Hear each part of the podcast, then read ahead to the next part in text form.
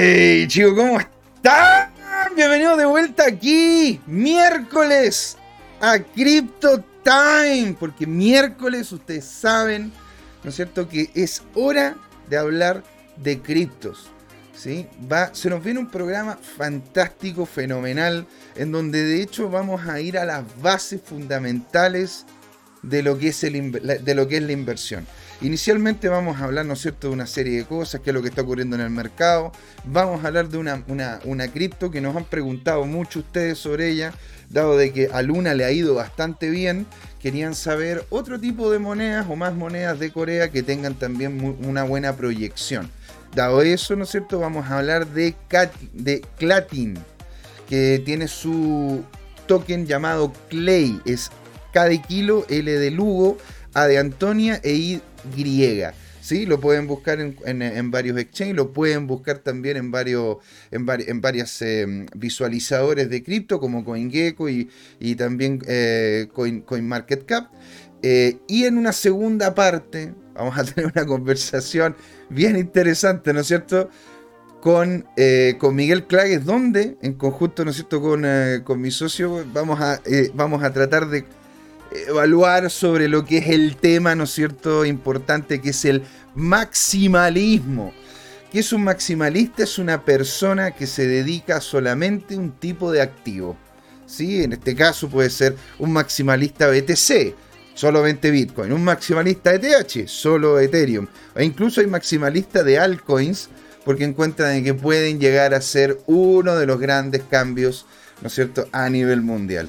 Sí, coloca minimalista. ¿Por qué? Porque ya estamos aquí con un Tomicro. Buenas tardes, señores. ¿Cómo están? Estimado Dodgeman. Muchas gracias por estar ahí. Qué genial verte. Qué miedo. Sí, en realidad, Juan, tengo miedo. Tengo miedo. ¿Para qué te voy a mentir, Juan? Tengo miedo porque en sí voy a estar, ¿no es cierto?, con dos maximalistas y yo soy el único poliamoroso. Entonces, a ver, ¿qué es lo que ocurre acá? Entonces estuve pensando más de alguna más alguna cosa, ¿no es cierto?, para poder, ¿no es cierto?, hacer contra, contraargumentación ante estos dos titanes, ¿no es cierto? El primero, el, presidente de la Asociación Bitcoin Chile, o el Achicrip ahora, Miguel Clague, y también, ¿no es cierto? Mira, tu micro también está, tu micro 2021. Hola, ídolo, ídolo usted, señor, por estar acá, por acompañarnos. Qué genial, Dodgeboy y Dodgeman. Están todos acá. Inviten a todos los que quieran, porque esto yo encuentro que va a ser, personalmente hablando, uno de los programas más eye-opener, como uno de los programas que más nos va a abrir los ojos referente a que hay más de alguna forma de invertir que netamente diversificar. Y aquí responderemos a esa pregunta. ¿Es prudente diversificar? ¿En cripto diversificar es literalmente colocar los huevos en varias canastas o no? Y para poder empezar la conversación, vamos a partir con... Primero, ¿estamos listos con maquillaje? ¿Sí? ¿Ya, llegó la limusina? Sí, está, en su oficina. Sí, la, ya, perfecto. Entonces estamos listos porque se viene un grande señor. Se viene aquí mi socio amigo, don Jorge Gastiga, señor. ¿Cómo está? Alegría, alegría verlo acá. Ya me estás agarrando para la palanca. No, ¿Eh? pero por favor, usted, ¿cómo lo voy a agarrar yo a usted para la palanca, señor? De hecho, hoy día, hoy día voy a ser minoría en este, en este, en este programa en, el póker de la comunidad estamos full house, estamos con la casa completa. Juan Limón, los Dodge eh, fans, está veo a Brian ahí, ¿ah? bienvenidos todos. Bienvenido, señor Brian. Hola, hola. Entonces, a ver, primero que todo, señor, podríamos empezar hablando de lo, cómo es que de hecho se ha comportado el mercado vayamos hablando, ¿no es cierto?, sobre las diferentes, diferentes activos que estamos viendo, porque en realidad hoy día el mercado, de hecho, ha estado muy bajista, ¿sí? Lo hemos visto de forma considerable, de hecho, algunas monedas interesantes las hemos, eh, eh, de hecho, en este momento están en baja y en baja muy fuerte, pero ojo, ¿ah? después de una subida muy, muy potente, mire, yo de hecho voy a mostrar, ¿no es cierto?, una sobre esta pestañita, Voy a mostrar aquí mi pantalla. Si se alcanza, se alcanza a ver, ¿verdad? Y en esta, en, aquí lo que se alcanza a ver, en cierto sentido, ¿verdad? Es lo que estamos haciendo nosotros, lo que estamos viendo nosotros acá, Voy, a, ir arreglando un, par de cositas porque al parecer no, no, no nos vemos ahora. Pero a ver, voy a hacer si es que puedo hacerlo de esta otra, esta otra manera. Ya nos vemos, maravilloso.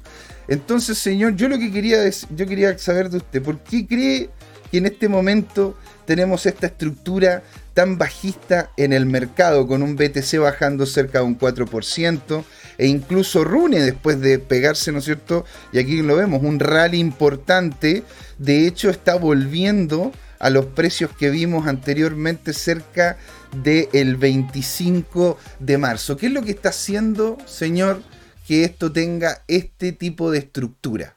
Sería genial escucharlo. Mira, ah, yo pienso que hubo un par de ballenas oportunistas que salieron a liquidar posiciones. Eh, vi unos gráficos en el cual eh, hubo unas billeteras de antiguas, de lo que se llaman monedas viejas, eh, de hace más de siete años que no se movían y que liquidaron cantidades importantes de bitcoins. Mm, cierto, Entonces, eso fue una mezcla y si tú lo piensas, eso fue como una especie de, movida de los osos, de la gente bajista que dijo, bueno, mira, ¿sabes qué? Viene Bitcoin, viene la conferencia, vamos a aprovechar de que el precio va a estar en, un máximo, vamos a liquidar y después vamos a recomprar más barato. Porque se va a generar una onda de pánico, ¿no es cierto? Y manipulamos el mercado y, hacemos una, buena pasada. Eh, esa es mi interpretación de los últimos movimientos. Y eh, en el fondo lo que ocurrió, ¿no es cierto?, es que hubo más osos, es decir, personas que vendían que las que compraban. Bueno, claro, o sea, eh, en realidad, y eso terminó empujando, ¿no es cierto?, fuertemente. Bueno, habíamos tenido varios días de un, un bull run altcoin importante. ¿verdad? O sea, teníamos nosotros una presencia de, de, cripto que estaban llegando a subir por encima del 20, del 30%, lo cual no deja de ser menor. E incluso, y eso te quería preguntar, porque de hecho he estado escuchando de que de hecho uno, los creadores de Terra, entre ellos, ¿no es cierto? El CEO estaba diciendo de que compró ya 230 millones de dólares en Bitcoin hace, hace, un, hace un tiempo atrás. Y, y aún así, esto no terminó afectando el valor como tal de la moneda. ¿Te das cuenta? De hecho, están todas teniendo una estructura también con una dinámica bajista, en donde vemos, por lo menos en cuatro horas, ¿no es cierto?, una serie de soldados rojos y no, no se vería como una, una recuperación. De hecho, incluso tú dirías que el Bitcoin podría llegar de vuelta a los 42 mil eh, 42.000, incluso hasta los 41.000. ¿Cómo lo verías tú a mediano plazo el, Bitcoin viendo, ¿no es cierto?, las compras importantes que están haciendo tanto institucionales como ahora, ¿no después de este bull run importante de las altcoins, también la están haciendo algunos retail. Mira, la verdad es que en corto plazo, cuando digo eso, eh, es más o menos un horizonte de un mes, en precio no tengo idea. Y, no, y no tengo cómo saberlo. Lo que puedo hacer es citar alguna gente que tiene alguna postura y, gente que me parece que, tiene argumentos como para, para poder vernos. Eh, están diciendo acá que fue tu culpa esta baja, porque dicen de que vendiste, vendiste todo y como, como, como tienes una cantidad impresionante de Bitcoin, afectaste al mercado, Jorge. Eso es lo que está diciendo acá Tomicro. ¿Es cierto o no? ¿Vendiste? Mira, eh, te voy a ser bien honesto, yo tengo la misma postura que tuvo eh, Tesla en su momento sobre el Bitcoin. Él y yo no hemos vendido los últimos 50 años. Mira, ahí estamos, ¿viste? Entonces ahí, Domingro, estamos claros de que de que Jorge no es una no, manipula los mercados, ¿no es cierto? Como porque de hecho ahora es, un tema un más allá de la broma, quiero decirte que, tú citaste a Do Wong, que, que es uno de los nuevos personajes a seguir, pero por, motivos que voy a entrar a, detallar, yo te pediría que mientras hable, eh, búscate a, Luna para ver qué pasó hoy día. Fíjate que eh, Do Wong es, como Elon Musk. Mm. Es, un narciso que le gusta eh, publicar lo que hace en, internet. Entonces hoy mm. día publicó hace 40 y, hace 14 horas, perdón, lo siguiente, dice, hoy yo, y después enumera, regué mi plan, escribí algunos emails, compré 230 millones en Bitcoin, aspiré la casa y comí algunas McDonald's. Ya. Todavía me falta ir a pasear el perro. O sea, así nomás, el tipo llega y se levanta y voy a comprar, voy a, voy a, no sé, tomarme un café, voy a hacerme unos huevitos, voy a comer un poco de arroz y ¡pum! Voy a comprar unos 100, 100 millones en Bitcoin, así por, así por ser. O sea, quien dice, pues me compro, ¿no es cierto?, el, el vuelto del pan. El bueno está viendo lo que es el vuelto del pan. Qué impresionante. Pero este tipo sí, la verdad que en ese sentido te encuentro toda la razón. Tiene ciertos, ¿cómo puedo decir? Trait, características o, dinámicas que involucran, ¿no es cierto?, algún tipo de narcisismo. Ahora, para terminar llegando a esos niveles, ¿no es cierto? tiene que haber algún tipo de narcisismo, tiene que haber algo que te impulse más allá que simplemente levantarte en la mañana para ir a trabajar. Hay una ansia de poder generar un cambio. ¿Te das cuenta? Pero, pero hay una cosa de fondo respecto a, a, lo que hoy día está apuntalando el precio del Bitcoin y que definitivamente son los más de 1.500 millones de dólares que compró Luna. Pero yo tengo una duda enorme. Eh, es una pregunta. Yo no lo he estudiado pero voy a repetir a cuánta gente parezca que, sepa algo de cripto, y es si Luna es un esquema Ponzi o no, porque yo no puedo entender cuál es el sentido de que eh, la Luna Foundation esté comprando Bitcoin. De que nos conviene, nos conviene, no hay duda alguna. Sí, sí, claro. Y también entiendo la lógica que digan, mira que queremos tener un fondo de reserva o para, para respaldar la stablecoin con, activos valiosos. Yo entiendo ese discurso, pero, pero ¿sabes qué? Para ser bien honesto, se ve como Ponzi, suena como Ponzi, huele como Ponzi, camina como Ponzi. Entonces, ¿será Ponzi? o sea, si camina, habla y se viste, te habla, te conversa como Ponzi. Pero es que, a ver. Eh, Yo cuando era niñito lo, hice con un pacto, ¿ah? veía de lejos algo que parecía un pato, se veía como pato y al final era pato. O sea, mira, lo que ocurre es que en realidad, ponte, a ver, eh, la cosa que está haciendo Luna, a diferencia de lo que podría llegar y ser un Ponzi, entre comillas, tradicional, sería, es que de hecho Luna está ofreciendo una utilidad al mercado, está haciendo algo. ¿Te das cuenta? No solamente está invitando a gente nueva a participar, esta compra que se están haciendo de BTC es para poder tener mayor espalda y hacer estas transacciones y estas transferencias, pero con moneda real. Es decir, porque cuando uno entra a Polkadot y uno puede, y ahí con cierto Juan Limón nos puede, nos puede dar cancha tiro y lado en conocimiento de aquello, pero cuando uno quiere trabajar con una cripto desde de fuera de la red de Polkadot, ¿verdad? No estoy diciendo el ecosistema interno, si no fuera BTC, ETH, ADA, lo que sea, uno tiene que integrarla, esa moneda, a través de alguno de, estos de, de estas dinámicas donde se hace rap. ¿Te das cuenta? ellos lo que quieren hacer es una, dinámica uno a uno directa, muy parecido a lo que de hecho está tratando de ordenar Tron, pero Luna con, con, con mayor cantidad de servicios. Tron solo quiere ser el backend de todos los DeFi y todos los swap.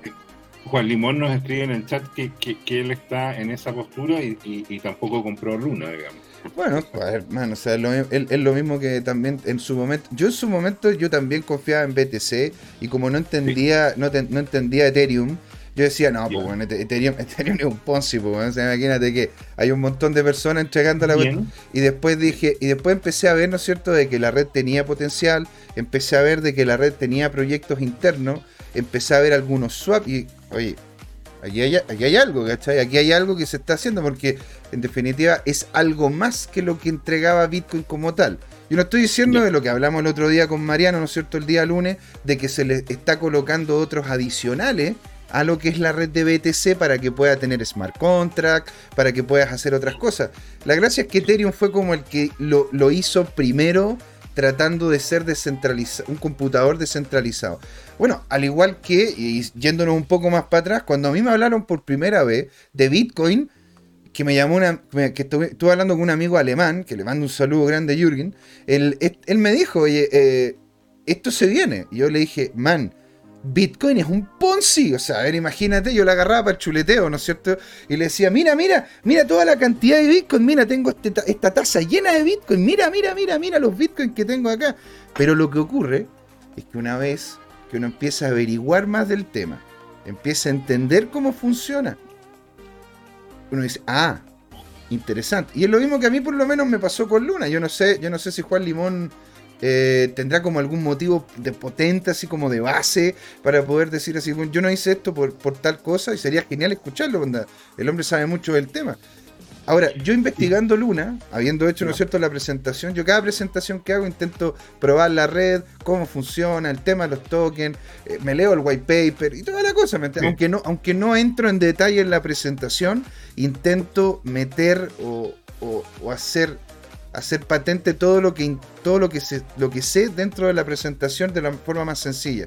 Y Luna, dentro de lo que es el white paper, habiéndolo leído, la verdad que le encuentro mucho sentido. Ellos quieren ser, ¿no es cierto?, una pasarela de compra que después se evolucionó, o sea, querían ser una pasarela de compra que después se evolucionó a una estructura de creación de estables. Y dado de que las estables estaban bien hechas, empezaron a tener un cierto influjo de capital, empezaron a haber gente que empezó a usar la moneda estable.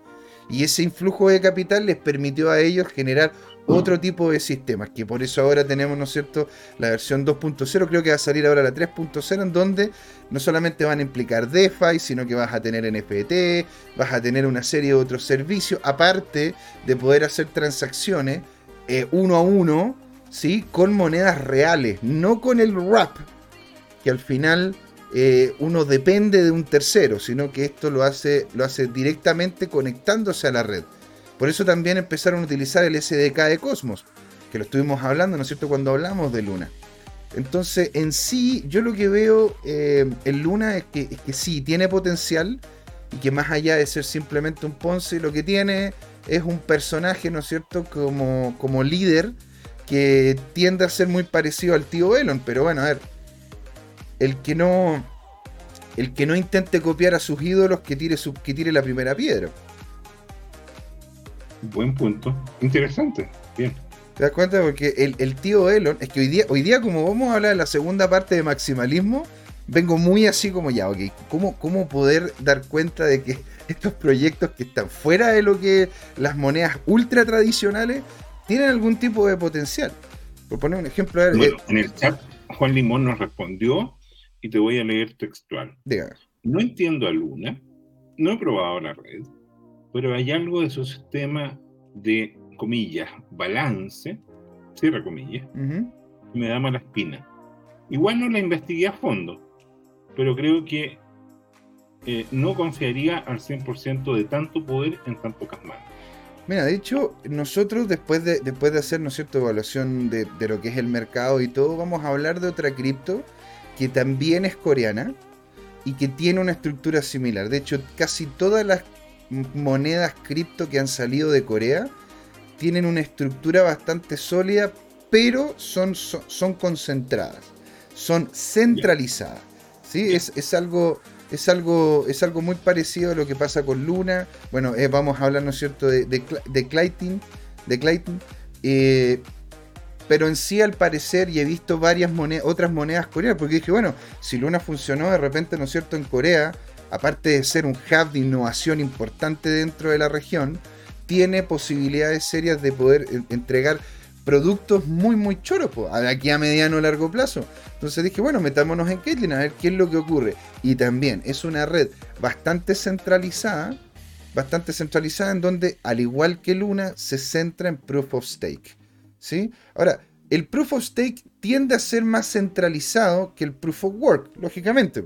Porque el Proof of Work requiere de que haya una competencia entre, varias, entre varios computadores, entre varias entre varias, entre varias máquinas, tratando de resolver, ¿no es cierto?, este algoritmo. Pero diferente es cuando uno tiene el em, diferente es cuando uno tiene la estructura de proof of stake, en donde la verdad que tú lo que necesitas son validadores.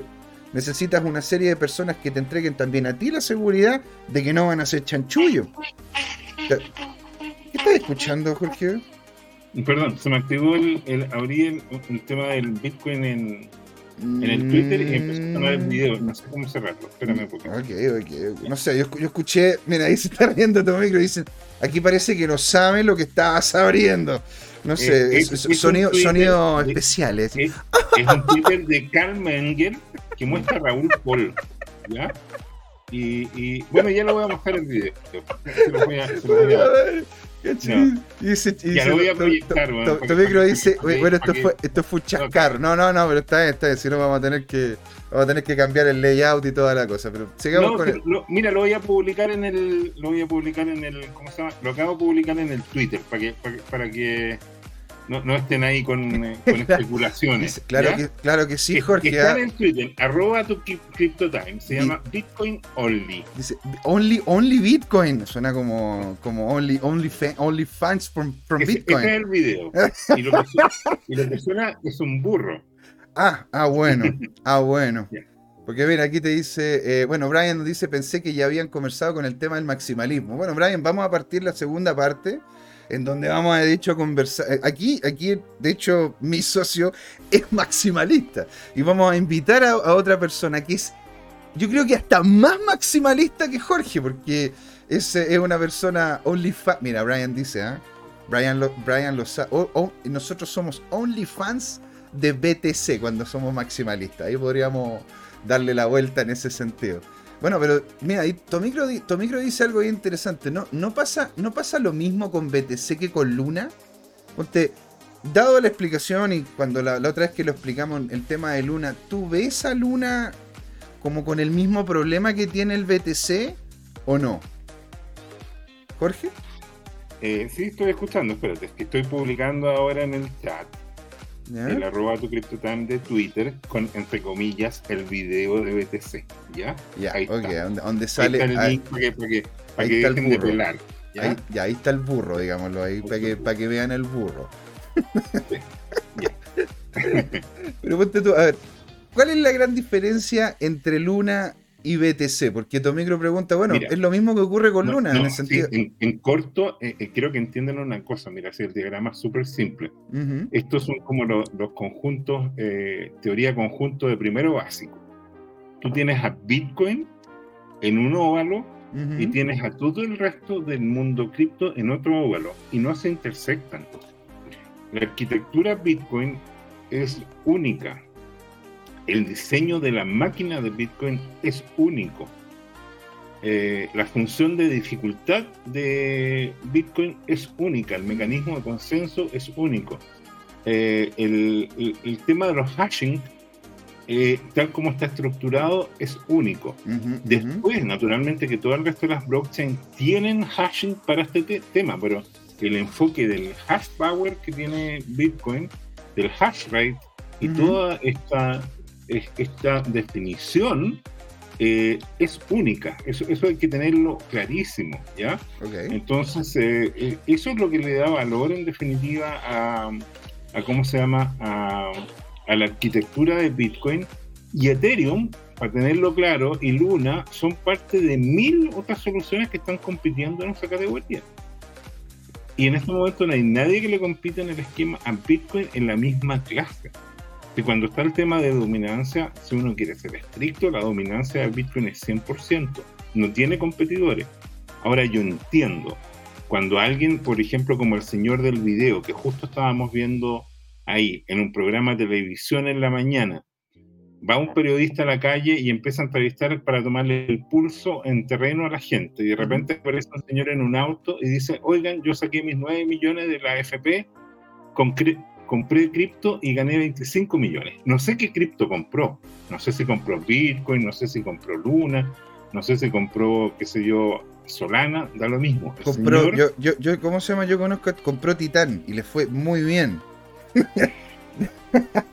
o sea, mira, José Miguel. Titán es, para, que sepa la gente aquí, Titán es la que, en la que invirtió este, el Mark Cuban y se fue a cero. No, es una, es una talla más que nada. Entonces, mira, eh, eso, es importante decirlo y aclararlo, que eh, en estos esquemas hay decenas de miles de monedas que han aparecido como proyectos y van a ser decenas de miles de proyectos que van a fracasar. Ahora, ¿por qué lo digo esto? Porque yo viví las .com. La burbuja las.com fueron unas pocas tecnológicas que empezaron a generar mucha expectativa basada en Internet. Eh, algunas previas a Microsoft. Microsoft subió tarde a, Internet. Yo sé lo que estaba diciendo porque yo participé activamente en esa industria. Yo no solamente era ingeniero que trabajaba en computación, sino que además fui el primer director del Computer World Chile. E iba todos los meses a Estados Unidos a diferentes eventos de Oracle, de todo el cuento. Entonces, ¿qué es lo que pasó? Se dio la dinámica a las .com y, y, era increíble porque cualquier persona escribía un PowerPoint y decía yo voy a hacer no sé qué, y aparecía dinero de inversión. Y en el fondo lo que descubrí es que muchos de esos venture capitalists jugaban al monito mayor. ¿Qué significaba? Ellos ponían plata, inflaban más el globo y, y, sacaban rápido las ganancias y de repente esos globos reventaron y reventaron casi todos en paralelo y así como hubo gente que se hizo ultramillonaria, hubo gente que perdió todo. una cantidad importante. ¿Por, ¿Por, qué? Porque la gente después se domina con las emociones. Este señor que se ganó 25 millones, de repente se va a comprar una narrativa y va a comprar una moneda que le juran que es el siguiente Bitcoin se va a autoconvencer y va a poner los 25 millones y capaz que pierda todo. ¿Te fijas? Entonces, eh, eh, e-, ese es el tema de fondo, ¿ya? Y, eso es lo importante tenerlo claro, ¿ya? Eh, Pero encantado. bueno, como dicen en el chat, seguramente compró altcoins y el tema de las altcoins que efectivamente en estos esquemas de, burbuja se inflan, se inflan, se inflan hasta que llega a un nivel no sustentable y todo lo que ganaron, si es que no lo retiran a tiempo, lo pierden, ya una grandísima parte. O sea, imagínate, mira lo que está pasando hecho con Rune. Rune incluso teniendo esta alza, porque en este momento donde estuvo lateralizando un poco fue cuando de hecho empezaron ellos a a tener problemas con la misma red. ¿Te acuerdas que tuvieron dificultades, tuvieron problemas? O sea, a ver, ¿para qué contarte? La, verdad que fue, y de hecho incluso hasta se robaron una cantidad importante de, de, plata de lo que es esto. Porque claro, eh, Ronin, sea, perdón, Run, Run, que es de Run, está, es, es, eh, era una moneda que era como entre comillas capa 2, que permitía, ¿no es cierto?, el movimiento entre diferentes blockchains y permitía una serie de otras cosas muy, muy interesantes. Eh, pero de todas maneras, ¿no es cierto? Aguantó esta subida independiente de ese problema y es ahora, ahora, este último tiempo, es decir, no sé, pues desde hace, desde hace cuatro días que está con una estructura relativamente bajista y es posible que termine llegando a precios de 9 dólares, que termine llegando a precios de, de 8 dólares y medio o incluso casi 7 dólares 78 más o menos. ¿Qué nos dice Juan Limón? Yo, yo, con el del, yo con lo de la AFP, que eran mil dólares, compré Waves, Dot, EOS, ADA y otras que no recuerdo. otras que no recuerdo, o sea, hay tanta que ya. Y llegué a juntar 10 mil dólares solo con hacer HODL, cosa que jamás hubiese funcionado con solo BTC en menos de un año. Sí, es correcto. Tomicro, está de tu parte, ¿ah? dice blasfemias. O sea, es que, no, no, no Tomicro, yo creo que yo, yo, dije algo contra las altcoins y, y, me está llevando la contraria. Es muy raro que esto micro coincida conmigo. Pero, mira, solo decir que Wave se está desplomando, tuvo una caída que, recuerdo algo así marginal de, de como 30% en un día. Así es, señor. O sea, no deja, no deja de ser, porque en realidad hay que tomar en cuenta de que esta moneda como tal tuvo un desempeño no, menor. A ver, ¿dónde tengo Waves acá? Te lo tenía yo por aquí. Waves. Espera, que lo chiqué para poder. Aquí está Wild. Voy a ordenarlas por símbolo. Aquí está Waves. Claro, mira, mira, mira, mira lo que ha pasado estas últimas cuatro horas. De hecho, en el 28 de marzo se pegó esta gran subida, ¿no es cierto? Que llegó hasta acá arriba y después bajó a precios antes del el 15 de marzo del 2022. Si lo vemos un poquitito más grande, viéndolo por semana, mira, ahí de hecho te sale de cómo, es que Waves, ¿no es cierto?, se pegó esta subida en escalón. No sé si se alcanza a ver. ¿Se alcanza a ver bien o lo, agrando más? Sí. No, se alcanza a ver perfecto. Ya, entonces imagínate, se pegó esta subida en escalón, pero aquí se pegó una baja, ¿no es cierto?, en ascensor. Ahora, ¿cómo se llama eso, José Miguel? Bueno, a ver, ¿cómo se llama eso? Movimientos de mercado. Bueno, tú decís que esto es pam, pam- dam. Pump and dump. Pero bueno, es que, a ver, pump and dump, pero de, Pero de- antología. Va a quedar, o sea, vamos a mostrar el pump and dump del 2022. Este lo va ganando por lejos el ranking. O sea, o sea, imagina, mira, aquí también hubo una subida importante, ¿no es cierto? Y después hubo una baja, se mantuvo ¿Cuánto lateral. fue eso? Esto Ah. fue a la- esto fue el 26 de abril, no, pero del 2021. ¿Tú estás pensando en el tema de Ucrania y todo eso? Sí, Eh, sí. O sea, claro, no, mira, de hecho, esto el-. Ucrania partió Esto acá. ya había tenido, José Miguel, esto ya había tenido un pump and dump. Hasta medio año. ¿Qué Y de hecho, y lo interesante es que fue. No, no, no, no, no fue, fue, no fue. O fue más o menos la misma fecha, ¿no? Abril. Abril, entre abril y mayo. Y esto fue ahora en febrero. ¿Te das cuenta? Claro, o sea, me imagino yo que tiene mucho que ver con el cisne negro que fue, que fue el tema en Ucrania. Pero claro, o sea, Ucrania, el tema de Ucrania partió como por acá. Como finales de febrero, Ahora- inicio de marzo. Oye, hay una paradoja. Yo entiendo que, que Waves efectivamente es un proyecto donde los dueños son oligarcas rusos, pero el tecnológico es un ucraniano. El, tecno- el tecnológico es un ucraniano, pero que estudió en Rusia.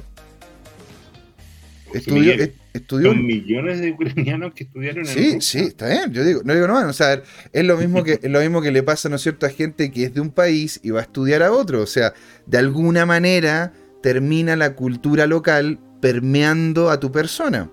¿Te das O cuenta? sea, pero, pero más que eso, está- son millones de personas que están emparentadas, muy Total, emparentadas. Si- si muchísimo. esta guerra Ucrania-Rusia es, co- es como que mañana, no sé, Argentina invadiera Uruguay. Si son los mismos. Son, son, son- Sí. a ver, es que, es que los mismos. son- Sí, son los mismos mismos. Hablan la misma cultura, toman el mismo mate, te fijas. comen la misma carne. bisabuelas en común. ¿Ah? Sí, pero a ver. Son eh, familia. t- Eso, eso es lo doloroso. Pero bueno, volvamos al tema de. ¿Vas a presentar tu, tu proyecto? Sí, pues señor. A ver, aquí de hecho voy a tomar, ¿no es cierto?, la presentación y la voy a colocar en esto que le, en esto que le estoy mostrando. Salir. Ahí. Y esta es la presentación que tengo yo de Clayton. De Clayton. Clayton. Sí. Así se dice. Clayton. ¿Sí? Sí. Voy a partir lo que es la presentación como tal. Y bueno, mira, a grandes rasgos, ¿cuántas empresas conoces tú? Y bueno, también el chat, donde le pregunta a Tomicro, a Juan Limón, y a, Brian también. Bueno, ¿cuántos de ustedes conocen empresas coreanas? Jorge, ¿cuántas empresas coreanas conoces tú? Yo diría que si, me esfuerzas, unas 10, pero tendría que hacer memoria para poder nombrarlas. Cinco te las nombro como al toque. Samsung, LG, Hyundai, eh, la, Kia. la aerolínea que se me acaba de, de olvidar, ¿Ya? Kia, Y- Kia también es coreana. Kia. ¿Verdad? Bueno, Tomicro nos pregunta de qué tipo, de, de cualquier tipo, en realidad cualquier tipo de empresa coreana, o sea, nosotros, y a ver, ¿y qué decir, no es cierto, de, la, de lo que es el, el, el movimiento del K-Pop, donde en realidad está empezando a pegar a nivel mundial, e incluso hay, hay grupos de K-Pop que viajan por Latinoamérica y la gente se desvive por esos chicos de K-Pop. En sí es una cultura de mucho orden, de estructura, y que, y que independiente de que tengan esta centralización, porque eso es lo que quiero que se queden en la mente, ¿sí? Porque el coreano promedio, el tipo, claro, Tomicro dice conozco las mismas, LG, Samsung, Kia, exactamente. Ahora, ten en cuenta de que el coreano promedio, el tipo lo que hace es que se levanta en la mañana, ¿no es cierto? Y, eh, y- y apaga la alarma en su celular Samsung. Pre- prende la tele con su celular Samsung porque la tele es una tele Samsung, ¿verdad? Sí. El Sí. tipo vive en un edificio que lo hizo la constructora de Samsung. El tipo baja y si realmente quiere, porque hay Hyundai y Kia y qué sé yo, se puede ir al trabajo en un auto Samsung Ok. y termina llegando a trabajar en alguna de las empresas o subsidiarias de Samsung. Si el tipo quiere en Corea, no tiene por qué salir de ningún, no tiene que salir del ecosistema de Samsung. ¿Te das cuenta? Entonces, eh, la forma de pensar coreana es diferente y eso no significa que sea malo ni nada, de hecho yo mucho respeto, ¿no es cierto?, el pensamiento coreano, pero tiende a ser más centralizada. Y por eso mismo hay varios proyectos coreanos que están muy interesantes, pero tienen este sesgo de centralización. ¿Sí? Entonces e-, Es, interesante como para poderle dar contexto a lo que es la cultura de donde vienen esas soluciones. ¿Te das cuenta? Porque imagínate, el Adam Smith, el concepto del capitalismo, el concepto del individuo, el libertarismo, partieron de hecho en Inglaterra y durante una época que era muy, muy opresiva, que era la época, ¿no es cierto?, victoriana, en donde había una estructura social muy dura, pero una estructura económica muy blanda. Permitían el laissez-faire, el que, oye, mira, mira, independiente de que tú no tengas ningún título, si te partes el lomo y haces las cosas bien y, como corresponde, puedes llegar, ¿no es cierto?, a ser una gran, puedes llegar a ser el empresario que quieras. Entiendo tu punto. ¿Te puedo hacer un paréntesis solo para llevarle la contraria a tu micro? ustedes dos, mira, el que taporrea, el, el que, el, que te quiere taporrea. Así que ustedes dos, yo creo que en algún momento, cuando tengamos la fiesta de los, de los, de los mil suscriptores, vamos a juntarnos y vamos a hacer un asado y ahí tu micro va a estar contigo en fire conversando. Es que quiero ganarle porque colocó que coloca las mismas, pero apuesto que no conoce Day Corporation. D y latina, así como D Corporation. ¿Te suena tú? No, no, ¿cuál es D Corporation? D Corporation eh, era liderado o es liderada por el papá del autor de Gangnam Style. ¿Del Gangnam Style? famosa, ¿Ya? Tuvo un éxito bursátil, se dispararon el precio de las acciones. Pero qué maravilla. cientos de millones de dólares. Pero, o sea, pero qué maravilla, pues señor. O sea, a ver, es lo, pero a ver, eh, sin, ir sin ir mucho más allá, pues Jorge. Cuando el tío Elon compró un porcentaje importantísimo, porque son, a ver, es un porcentaje más grande que incluso el mismo fundador, el de, que, ¿cómo se llama? Que estamos hablando nosotros de, mm, de, Twitter. Dogecoin se apreció pues, y, se, pegó un rally no, no menor. ¿Te das cuenta? A ver, bueno, tendría, tendría como se llama que volver, que volver para atrás. A ver, aquí como se llama para poder mostrar, ¿no es cierto?, lo que pasó con Dogecoin. Se pegó un rally más o menos, ¿ah? A ver, eh... Es que no lo, no lo tengo acá incluido como, como algo que es como una moneda que sigo. Simplemente tengo porque me llama la atención nomás. Espérate, a ver, revisemos, ¿no es cierto? Aquí. Vamos a dejar Doge, Dogecoin con US. Mira, incluso lo vamos a colocar con USDT. Para que se vea, ¿no es cierto?, de que gente. Bueno, esto está, esto está en semana. Si nos vamos a, lo que fueron las últimas las cuatro horas. ¿No es cierto? Se pegó literalmente este rally. Ajá. ¿Te fijas? Después de que el tío Elon dice, me compré, me compré Twitter. Imagínate en la mañana. Por Dios. O sea, este tipo llega y colocó un poll en Twitter diciendo, ¿ustedes qué creen de las redes sociales? No, que están muy opresivas, que no nos dejan decir cuestiones. Esto es muy importante, contesten la, contesten la encuesta. Al día siguiente, oye, cabros, compré Twitter. Y es como, pero man, ¿cómo lo, ¿cómo lo hace este tipo? Bueno, con plata se compran huevos calados también, pues, o sea... Oye, pero ¿lo puedes ver en otra temporalidad? ¿En qué temporalidad? Para ampliar un poquito más, porque esto. Eh, esto es un día. un diario. ¿Qué te... Ahora, si tú me estás diciendo que es un and dump, a ver, Jorge, ¿qué es esto? eso es un crecimiento orgánico del mercado. del mercado ¿ah? Esto, esto es algo esto es un movimiento natural del mercado porque, porque es así, ¿no es cierto? Como... Qué horror. Y, ojo, y ojo, casi llegó al 0.20. O sea, imagínate la locura que fue esto. Porque mira, nos vamos, nos vamos de hecho más para atrás, mira. Si nos vamos más para atrás, este fue, este fue el pump que se pegó ahora. O sea, no llegó ni siquiera bueno, a los precios que había llegado en enero de este año. Después de la, de la, del declive constante del precio. Entonces, eh, esas son, esas son las implicancias, pues. Claro, lo, puedes ampliar para que se vea un poco de, todo el, escenario, eh, ponlos en polo. Ya, eso. Bueno, esto. Ahí lo tenemos. Esto, esto, es por día, ¿lo quieres por semana? No, está perfecto ahí. Ya. Eh, esto, esto, es la realidad. Y esto, esto es lo que podríamos decir la realidad de un esquema de un proyecto que no añade valor. ¿ya? Y que es que se vende el hype, ¿ah? la esperanza, los tipos que partieron liquidan sus posiciones y queda el resto ahí clavado, como se dice en Chile, ¿no? ¿No es cierto? Esto es una lucha, Jorge. Mira, aquí esto se ve, esta, esta lateralidad es una lucha. O sea, aquí esto fue el, el que vendió acá. O sea, el que vendió acerca de 0.8, ¿Ya? 0.7. O sea, es que la hizo, Jorge. Imagínate esta cuestión. Porque, claro, imagínate, esto viene de más atrás.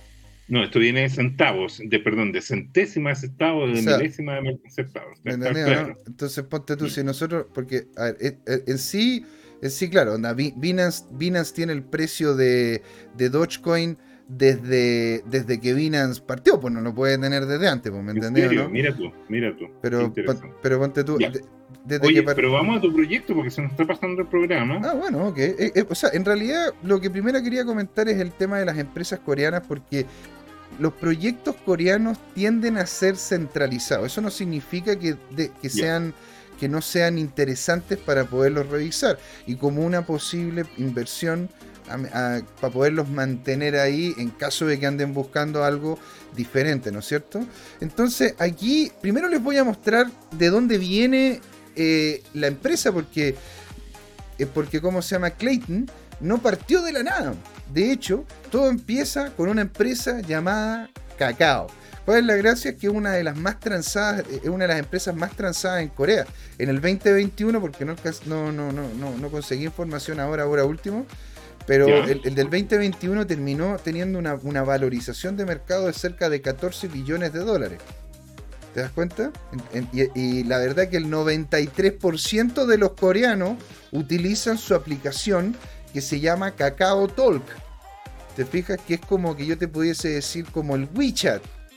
Intenta ser... Perfecto. I- Iba a mencionar lo mismo, sí. Exactamente, o sea, la- la- el, el modelo de negocio, el modelo de negocio en donde tú tienes esta aplicación, en donde tú no tienes que salir de la aplicación. ¿Te fijas, no? Cacao tal, tú, podías pagar, comprar, vender, incluso, ¿no es cierto? Fueron los, primeros que empezaron a tener el, tema de Cacao Taxi. ¿Por qué? Porque a través de la aplicación Cacao Talk podrías pedir un taxi y lo podías pagar por adentro de la misma aplicación. Y después crearon Cacao Bike, en donde es uno de los más usados. O sea, es literalmente una de la- uno, de los medios, uno de los medios de transporte más usados, Cacao Bike en Corea. ¿Te das Qué cuenta? Los prime- fueron de hecho los primeros en crear un banco 2.0.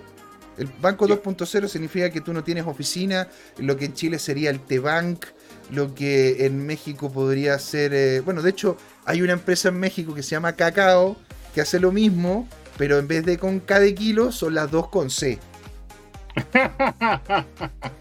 Es muy interesante, a mí me encanta este tipo de cosas, así como Banco 2.0 y qué sé yo. Eh, y bueno, de, inspirado, ¿no es cierto?, por este pequeño bullrun, ¿no es cierto?, que vimos en 2017 y 2018, ya. se interesaron por, esta- por esta industria. Aunque el Estado de Corea se fue con todo contra Cacao. Porque decía claramente que si Cacao, una de las empresas más grandes de Corea, una de las empresas con mayor cantidad de interacciones y que más encima tiene un banco que está, está dentro del top 5 más importante de Corea, ¿no es cierto? Si creaba una cripto, chuta, pod- podrían terminar, ¿no es cierto?, fundiendo el, won.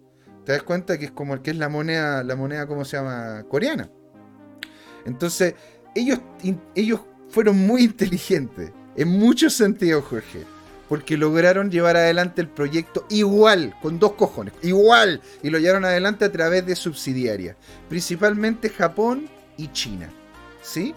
Y de hecho, para poder empezar a hacer el tema cripto en Corea, sin que necesariamente tengan, tengan que ellos que crear la cripto en Corea, porque no se los permitieron, ellos crearon un símil de Upbit, ¿sí?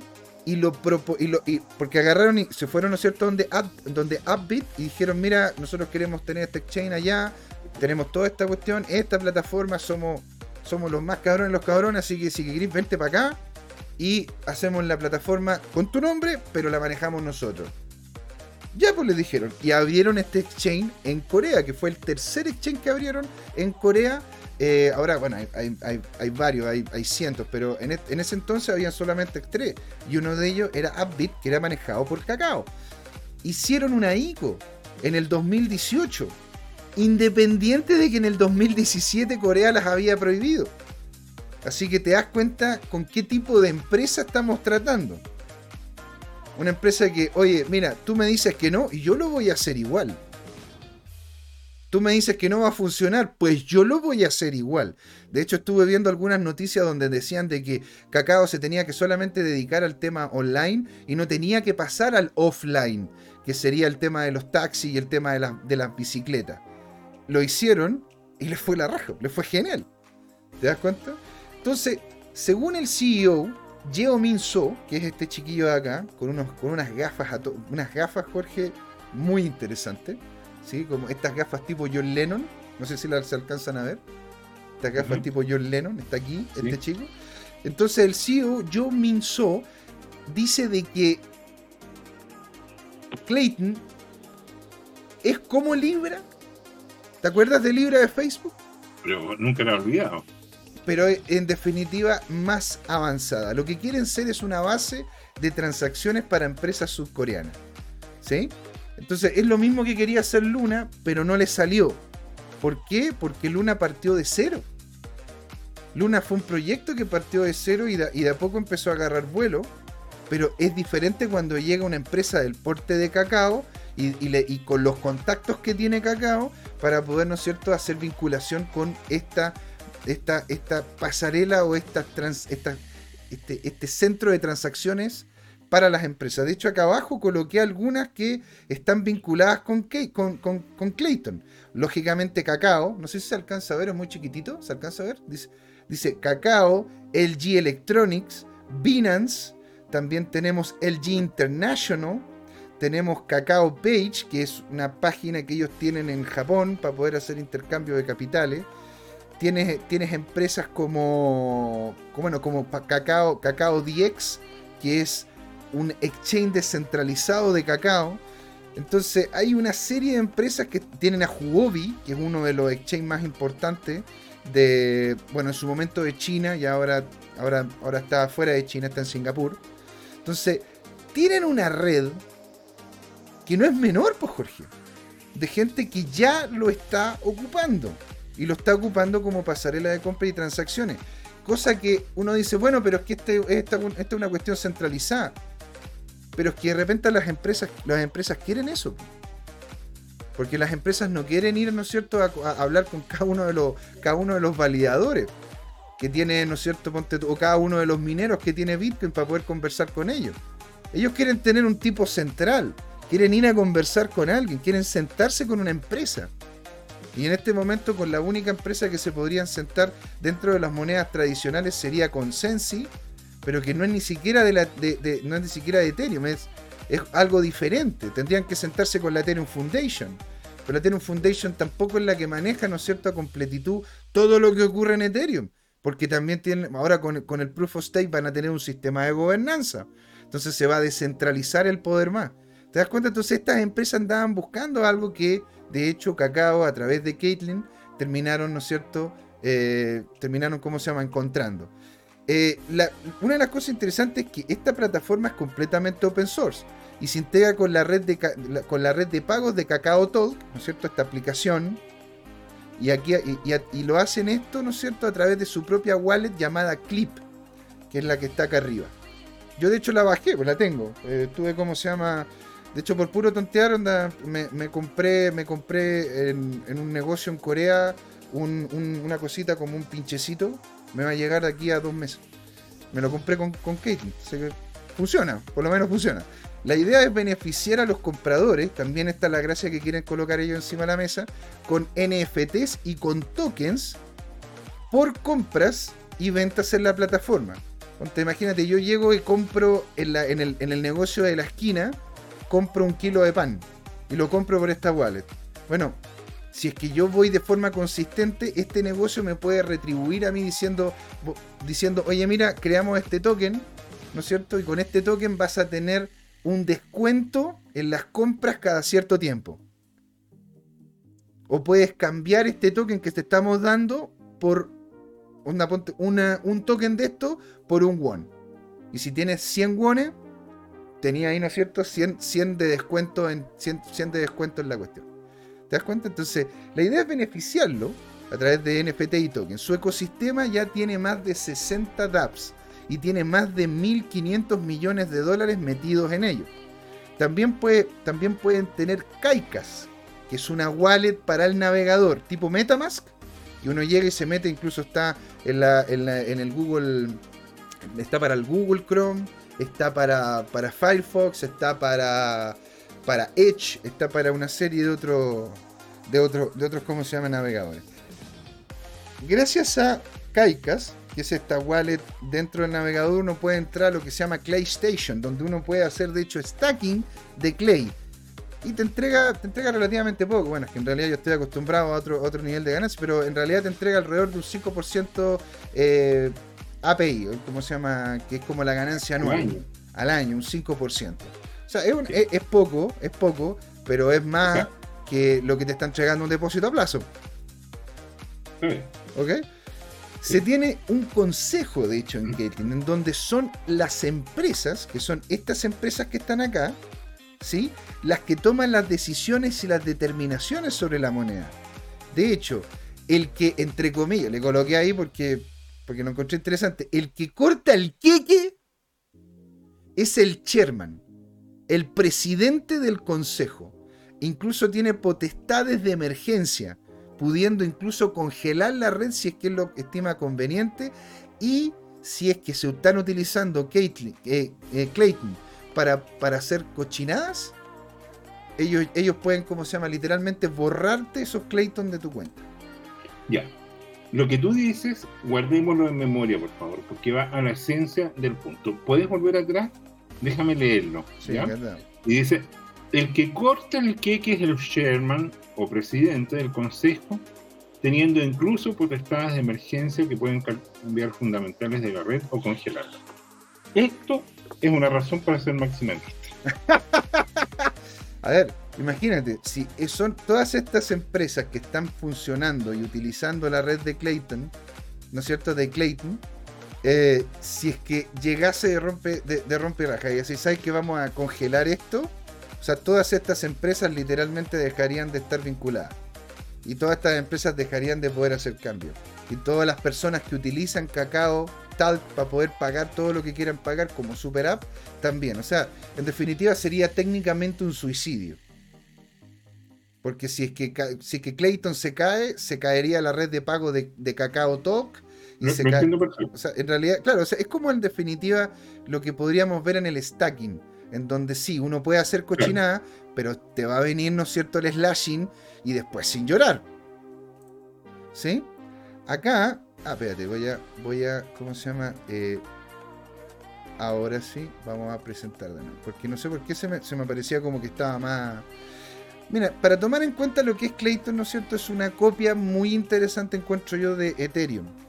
Tiene una dinámica que se llama Permission Proof of Stake, en donde soporta, de hecho, validadores ilimitados. Puede ser una cantidad infinita de validadores.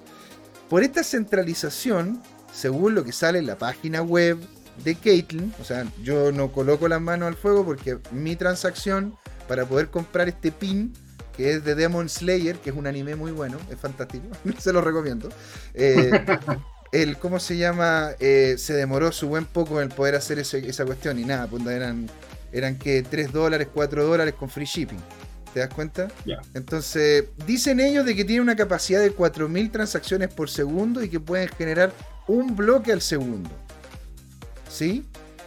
Ahora, como tienen base en, el, en, la, en la máquina virtual de Ethereum, eh, estarían de hecho limitadas, porque no, y solamente, y yo personalmente buscando en la red encontré de que el máximo, la máxima cantidad de transacciones por segundo que habían logrado eran 13, 13 transacciones por segundo verificadas. ¿Sí? Desconozco si es que de repente como yo no estoy, yo no soy parte, ¿no cierto?, de esta red de personas que están dentro de esta, de esta cuestión, eh, funcione. De diferente manera. Pero por lo menos a mí se me demoró. Dicho eso, están avanzando fuertemente en poder tener, ¿no es cierto?, eh, ya comprobado cerca de entre 2.000 y 2.500 transacciones por segundo. A mí, para mí fue lento, lo quiero decir claro, pero en sí hay pruebas que están empezando a posicionar, sobre todo en el Twitter de, de, Clayton, en donde aparecen, ¿no es cierto?, estas 2.500, 3.000 transacciones por segundo que podrían hacer. Los fees son bajos, dada la centralización. Bueno, es la diferencia entre Ethereum y Binance, ¿no? Y puede uno, como comerciante, implicarle el valor de la, eh, implicárselo en el valor de la compra al que la hace. Es decir, yo llego y tú me vienes a comprar a mí un kilo de pan y yo te coloco dentro del valor del kilo de pan, te coloco a ti eh, el valor de la transacción. Los validadores crean una red que se llama CN, que se llama Connected Network. pero esto solamente si es que tú tienes alrededor de 5 millones de CLAI. Ten en cuenta que el CLAI ahora está literalmente o casi muy cerca del dólar. Por lo tanto, para poder ser partícipe necesitas por lo bajo unos 5 millones de dólares para poder participar. O sea, por algo también LG Electronics está ahí y no Juanita Pérez, ¿no es cierto?, de aquí de la esquina de aquí de la esquina de Mapocho. Entonces, por eso mismo hay, una gran diferencia. La gracia es que ellos obtienen una ganancia importante, ¿eh? porque ellos de hecho por, por, esta inversión obtienen un 32% de las ganancias al año, dado de que están entregando este servicio, porque claro, hay que pagar la luz, el agua, el gas, y una serie de cosas de esto. Y también ellos trabajan con otro sistema que se llama el Proof of Contribution, en donde tú puedes, si es que quieres, ser un, un contribuidor a la red. No es que seas un validador, sino que estás contribuyendo con capacidad de cómputo. ¿Se entiende? Sí. Entonces no validas ningún bloque, no creas ningún bloque, no estás haciendo minería de ningún bloque, pero sí lo que estás haciendo en definitiva es como ayudar a la red con mayor capacidad de cómputo para que sea más, más fácil. Las cuales lo que hacen es que se dividen el 54% de todas las ganancias que tenga la red en estos contribuidores de la misma. ¿Sí? Okay. Eh, siendo al final esta Proof of Contribution como otra capa más, es como una capa 2, pero que está dentro de la misma red. Es como tener Ethereum con Polygon o Ethereum con... Eh, eh, ¿cómo se llama? O con, con, la, con la wallet de Ronin y con, o con o Thorchain, ¿sí? Que son capas eh, que son capas que van por encima. Esta, como Proof of Contribution, está vinculada con la misma red. ¿Sí? Y los proveedores de servicio son los que dan el background para las VAPs. ¿Qué es una VAP? Es lo mismo que una DAP. Ya. Pero en sí utiliza, en vez de, en vez de ser descentralizada, ¿no es cierto?, utiliza bases de datos dentro de la red de, de, Clayton. Oye, José Miguel, eh, te queda mucho porque, porque no, no, no, de hecho ya, ya, estoy, ya estoy terminando. una de las cosas que encontré interesante ¿sí? es que de hecho eh, la, la, mainnet de, de, Clayton eh, partió haciendo un haciendo como un, una producción de 9,6 9,6 millones de clay. Esto después en, relación a lo que sería, ¿no es cierto?, la inflación, terminaríamos con cerca de 10 billones de clay eh, de aquí a mediano plazo. ¿Sí? Ahora, según los cálculos que, que, saqué un poquitito más abajo, es decir, el 36% de todo el supply vendido son 3,6 billones de clay. Y 90 millones dividido por ese 0,03 son 3 billones de clay dejando cerca de 600 billones de Clay, ¿no es cierto?, disponibles, o sea, que están, que están de hecho manejados por las personas, por, por estas empresas que están vinculadas. La tokenomía de Clay es bastante compleja porque no solamente le entregan a los que son los validadores, sino que también le entregan a las empresas vinculadas y a los que cooperan con ellos, aparte de que puedes hacer stacking. Entonces la cantidad de, de, clay, de, clay dando vuelta, es posible que aumente, pero están hablando, de hecho ya hace más o menos unos 2-3 meses, sobre un tema de quema, donde van a empezar, ¿no es cierto?, lo que es la quema para poder hacer apreciación como tal de la moneda y que permita de que esta moneda tenga una dinámica más interesante. Y por último, ¿no es cierto?, vamos a terminar viendo el CoinMarketCap donde está Clay, donde está Clay en donde, como, les, como comentábamos, el total supply está por encima de los 10, de los 10 billones, 10 billones de tokens, en donde ellos han tenido de hecho un volumen de, un volumen de movimiento dentro de estas últimas 24 horas de cerca de, 96 millones de dólares. Es una, es una cripto que de hecho, viendo Glassnode y viendo cómo es que se está moviendo a través de la misma red, eh, Dice, a ver, Goro 2030, a ver qué dice. Dice, acá esperando Satoshi Klage, fundamentalista number one. Y que dice también, la quema me suena a edad media. Sí, claro, de, hecho, ¿cómo se llama? Hay una token, hay un token que se llama bruja, y no joda, se llama witch. Y que, y que, cada día, el, día de que hicieron la gran quema de las brujas en... Eh, ¿Cómo se llama esto? Que es en Estados Unidos. ¿En Salem? En Salem cuando estuvieron, la hicieron, cada vez que hay una, eh, se conmemora, ¿no es cierto?, la, quema de brujas en Salem, queman witch, o sea, queman brujas. pero, es como una talla más que una cuestión útil, ¿me entendió, no? Pero para poderle comentar ahí a Goro 2030. Entonces, eh, una, lo que sí, no, podríamos decir de que no ha tenido el mejor de los desempeños, pero eso tiene mucho que ver con los cambios internos que está teniendo la red. ¿Y cuál es la gracia de esto? Sí, claro, porque en realidad la red prometía mucho y está empezando a cumplir lo que dice. Ahora, estas, tanto Luna, Luna también tenía una estructura de precio muy similar y después empezaron a hacer cosas bien y empezaron, independiente de que sea centralizada como es, y empezó a subir de precio. Ahora, muestra Luna, por favor, ¿cómo está? Luna.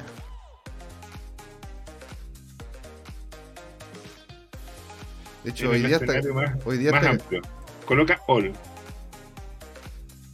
¿No es cierto? llegó y se pegó esta subida, bajó acá, se mantuvo y después el, alza, el alza correspondiente. Entonces, en cierto sentido, yo.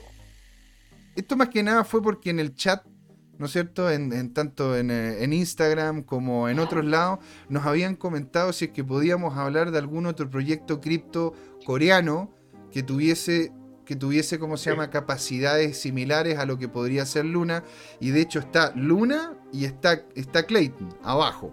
¿Te das cuenta cómo, emprendimientos coreanos? Y señor, nosotros, eso nosotros escuchamos a nuestra comunidad, porque si nos mandan, obedecemos, ¿no? Pero exactamente, pues señor, sí, para, para, ¿para qué estamos? Estamos para ustedes, señores. Queremos que, que sepan todo y queremos que lo sepan de la mejor manera posible. Entonces, señor, volvemos al conversatorio de dos, siendo las 7 casi 12 minutos.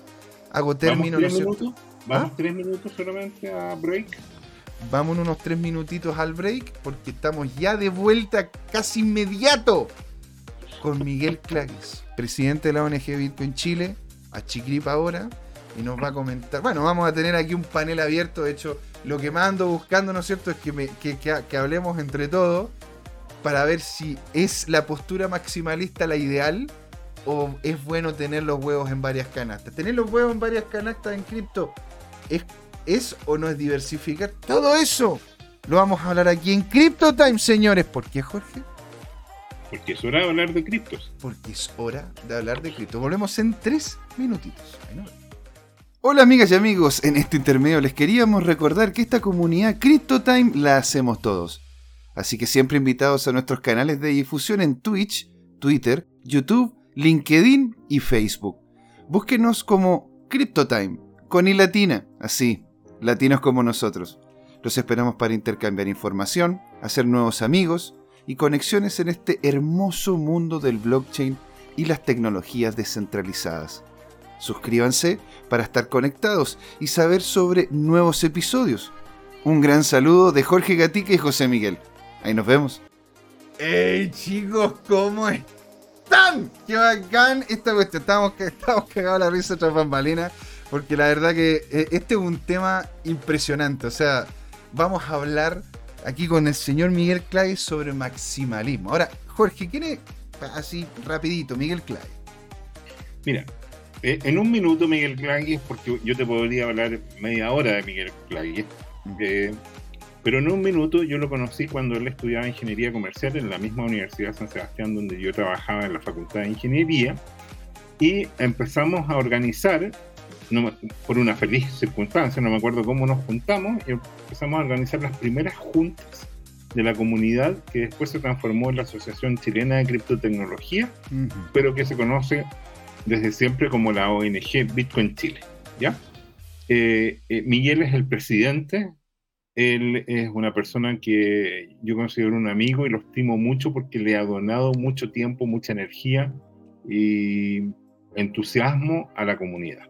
¿ya? Él ha sido muy generoso eh, algo que yo no he podido hacer porque en el proceso tenía que trabajar, tengo familia y, más obligaciones, digamos, y, no, no, puedo ser tan generoso como, como, Miguel. Mm. Y bueno, en este proceso... El, hombre, el hombre es muy daditativo, es muy. En sí, como se hace conferencias, enseña. De hecho, en más de alguna ocasión, de hecho, hasta nos hemos encontrado así donde yo voy a una conferencia está este, este tipo hablando. Y yo, ¿te acordás cuando nos encontramos ahí en eh, aquí, pues, en el cerca, ¿cómo se llama? Eh, de, Metro Escuela Militar. Escuela Militar. sí, eh, es muy entusiasta, efectivamente apoya a, grupos en regiones, se pega sus viajes para evangelizar. Y, y partiendo entrando en materia, para una persona, digamos la señora Juanita, que podría ser mi abuela, por ejemplo, ¿cómo le explicas tú qué es el Bitcoin en pocas palabras, Miguel? Sí, oye, bueno, primero que todo, muchas gracias nuevamente por la oportunidad eh, de estar acá en el espacio. Un gusto poder participar de este gran programa que, digamos, eh, se nota el, esfuerzo de educar y difundir sobre el tema muy alineado con lo que nosotros hacemos en la asociación. Así que encantado y muchas gracias nuevamente por la oportunidad de estar acá presente.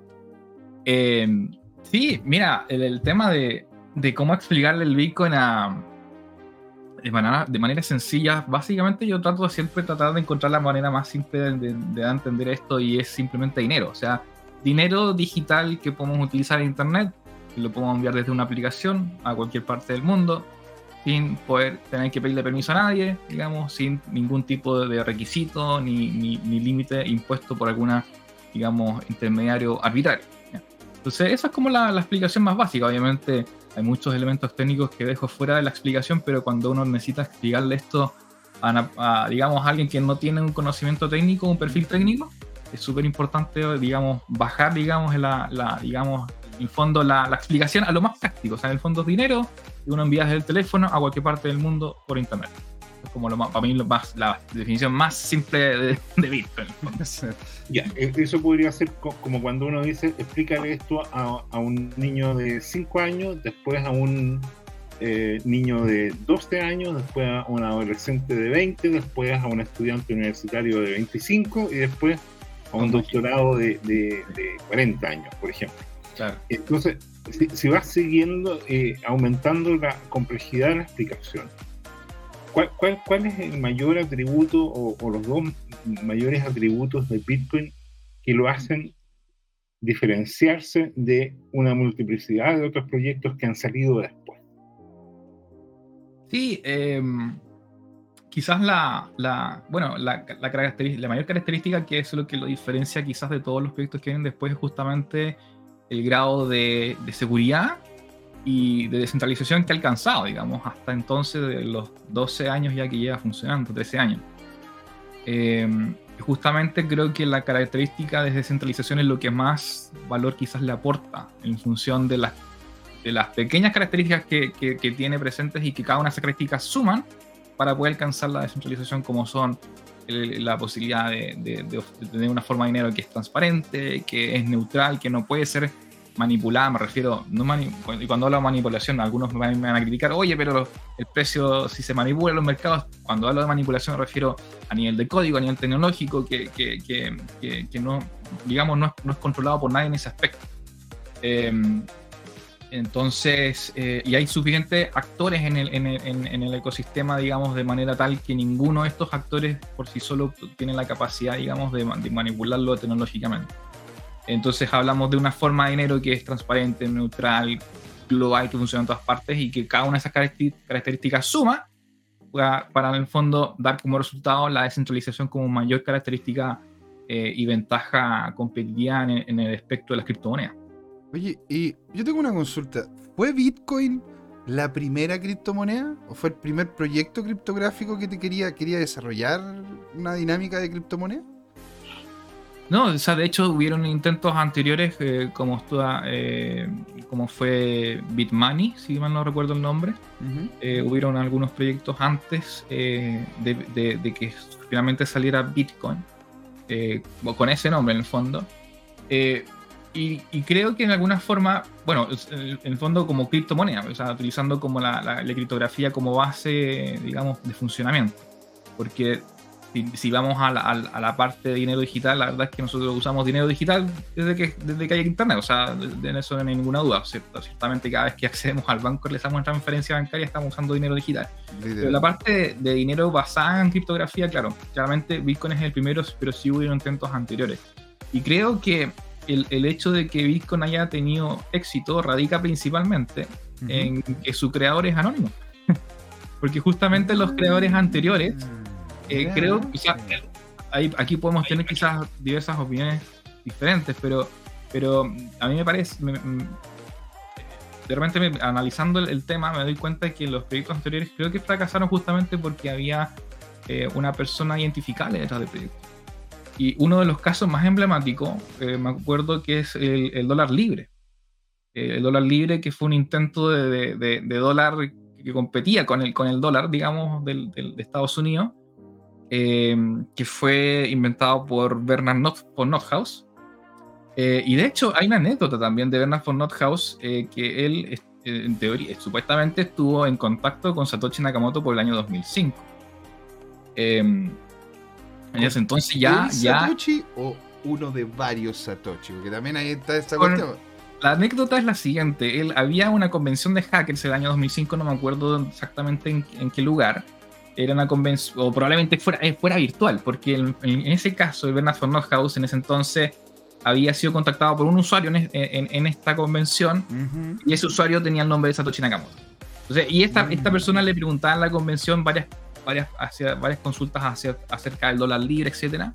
Y por lo visto, la mayor reflexión que sacó, sacó Satoshi Nakamoto es que en el fondo él tenía que sacar el proyecto de forma completamente anónima digamos, porque ¿qué le pasó finalmente a Bernard von Que él finalmente eh, fue, digamos, acusado por, por el invento esta del, dólar libre y actualmente está en, en, prisión federal, justamente por, por haber hecho esto, de, crear el dólar libre.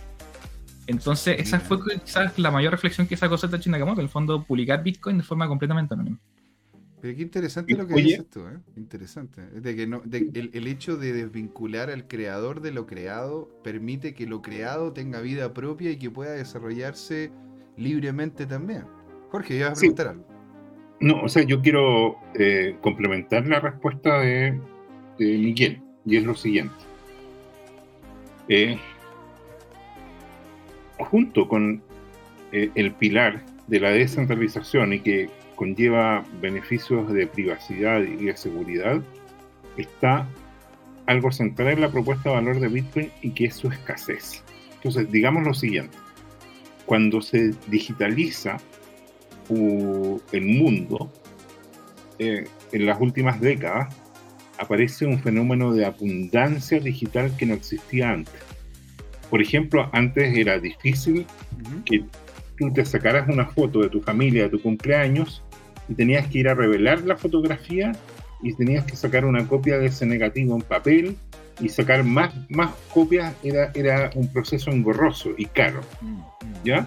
En cambio, con, con el teléfono o con la cámara digital, tú sacas una foto y, y, tienes automáticamente la posibilidad de replicarlo a 10 de tus tíos y primas y todos tus familiares, o a 100 de tus amigos, o a 1000 de tus estudiantes, o a un millón de tus seguidores si eres un, un jugador de fútbol o un cantante famoso. Y eso tiene un costo marginal, realmente ínfimo. Entonces, cuando aparece el fenómeno digital, los computadores, es tan barato poder sacar una copia de un objeto digital que, que el fenómeno de escasez empieza a desaparecer. Y la gracia del Bitcoin es que tiene garantizado desde una fórmula matemática, desde un algoritmo, el que tú no puedes copiar un Bitcoin.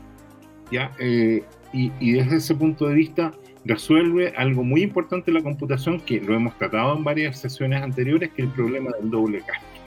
Entonces, tú tienes garantizados que nunca más va a haber 21 millones de Bitcoin, por ejemplo, y que eh, a este momento tú tienes un poco más de 19 millones y que se están emitiendo a una tasa que no se puede alterar. Que, que, tú hoy día tienes decenas de miles de servidores en el mundo que comparten el mismo algoritmo, el mismo mecanismo de consenso y que tienes acotado ese tema. Y eso es una ventaja competitiva contra las monedas fiduciarias, lo que nosotros llamamos el dinero fiat, y que está en un proceso de decadencia, en el caso de la libra esterlina durante siglos, en el caso de Estados Unidos durante décadas, y que ocurre con lo siguiente, las naciones emiten dinero que circula en un cierto territorio, principalmente porque pueden circular por todo el mundo, pueden ser reserva de valor mundial como una divisa, y que sería el dólar estadounidense, por ejemplo, pero llega un momento en que por algún motivo, y, esto es sociología, no, no, no, es del caso explicar, las instituciones que regulan eh, la gobernanza de ese dinero empiezan a corromperse y empiezan a perjudicar a los tenedores actuales del dinero y empiezan a emitir inorgánicamente, como nos consta que pasó en su momento en Chile cuando yo era pequeño, como pasa periódicamente en Argentina, y eso degrada Venezuela como Venezuela, que, es lo que hemos presenciado ahora, ¿no es cierto?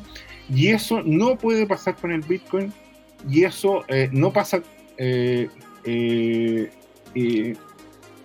digamos, de manera literaria. ¿Te fijas? Entonces, el, aunado a lo que dijo de descentralización, Miguel, yo sumaría el concepto de escasez garantizada. Es por eso, es por eso, Miguel, que le dicen al Bitcoin que es como el oro digital.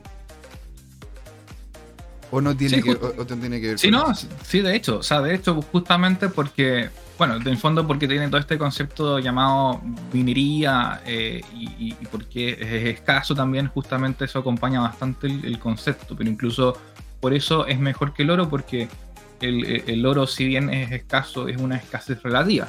No es una escasez absoluta. O sea, no es tan certero como, como Bitcoin, digamos, que Bitcoin se sabe que van a existir 21 millones y no, y no más. En el oro no se sabe exactamente cuánto es la oferta y también la oferta incluso puede aumentar, o sea, conforme vaya, por ejemplo, desarrollándose lo que es la exploración espacial, vamos a empezar a, experimentar lo que es la astrominería, digamos, y va a empezar a, digamos, a, extraerse oro de otras partes del, del, universo, ¿cierto? Eso, eso me llama la atención lo visionario, ¿me entendís? De crear una moneda que literalmente no pueda tener un parangón con algo que en sí tenga posibilidad de ser deflacionario. ¿Me entendés o no? Eh, en, el sentido, en el sentido de que, claro, lo que estás diciendo tú tiene mucho sentido. ¿Qué pasa si el tío Elon de repente le da la cosa, ¿me entendí? Al igual como compró Twitter, weón, en 3 billones. Ah, hombre, aquí ya, toma, ahí compró Twitter. Cago en Dios. Eh, llega, llega, ¿no es cierto? Y, y, dice, ¿sabes qué? Acabamos de encontrar un asteroide que estaba dando vueltas por acá y tiene dos veces la cantidad de oro que tenemos en el mundo. Y, bueno, y el tipo lo trae para acá. Y, qué hacemos? Porque claro, o sea, si tenemos, si tenemos la dinámica pegada al oro y llega una cantidad de oro impresionante, al final eso se termina devaluando. En cambio, el Bitcoin se mantiene como tal, es estable, ¿no? Claro, efectivamente. O sea, y, de hecho, cada cierto tiempo ocurre ya, porque eh, incluso todavía no se han descubierto el 100% de los yacimientos de oro en el planeta. Yo me acuerdo hace, hace como uno, quizás quizás dos años atrás, se, descubrió de repente, así en un, en, un, en un, cerro prácticamente, un yacimiento de oro en el Congo, me acuerdo. Y salían unos videos de la gente yendo a excavar y a extraer oro del, del, del, del cerro, literalmente, así vueltos locos. Y eso claramente tiene un efecto en el mercado, o sea, eso es ampliar la oferta, digamos, de lo que ya está existiendo y eso diluye obviamente el valor de los que están teniendo oro en, en sus reservas.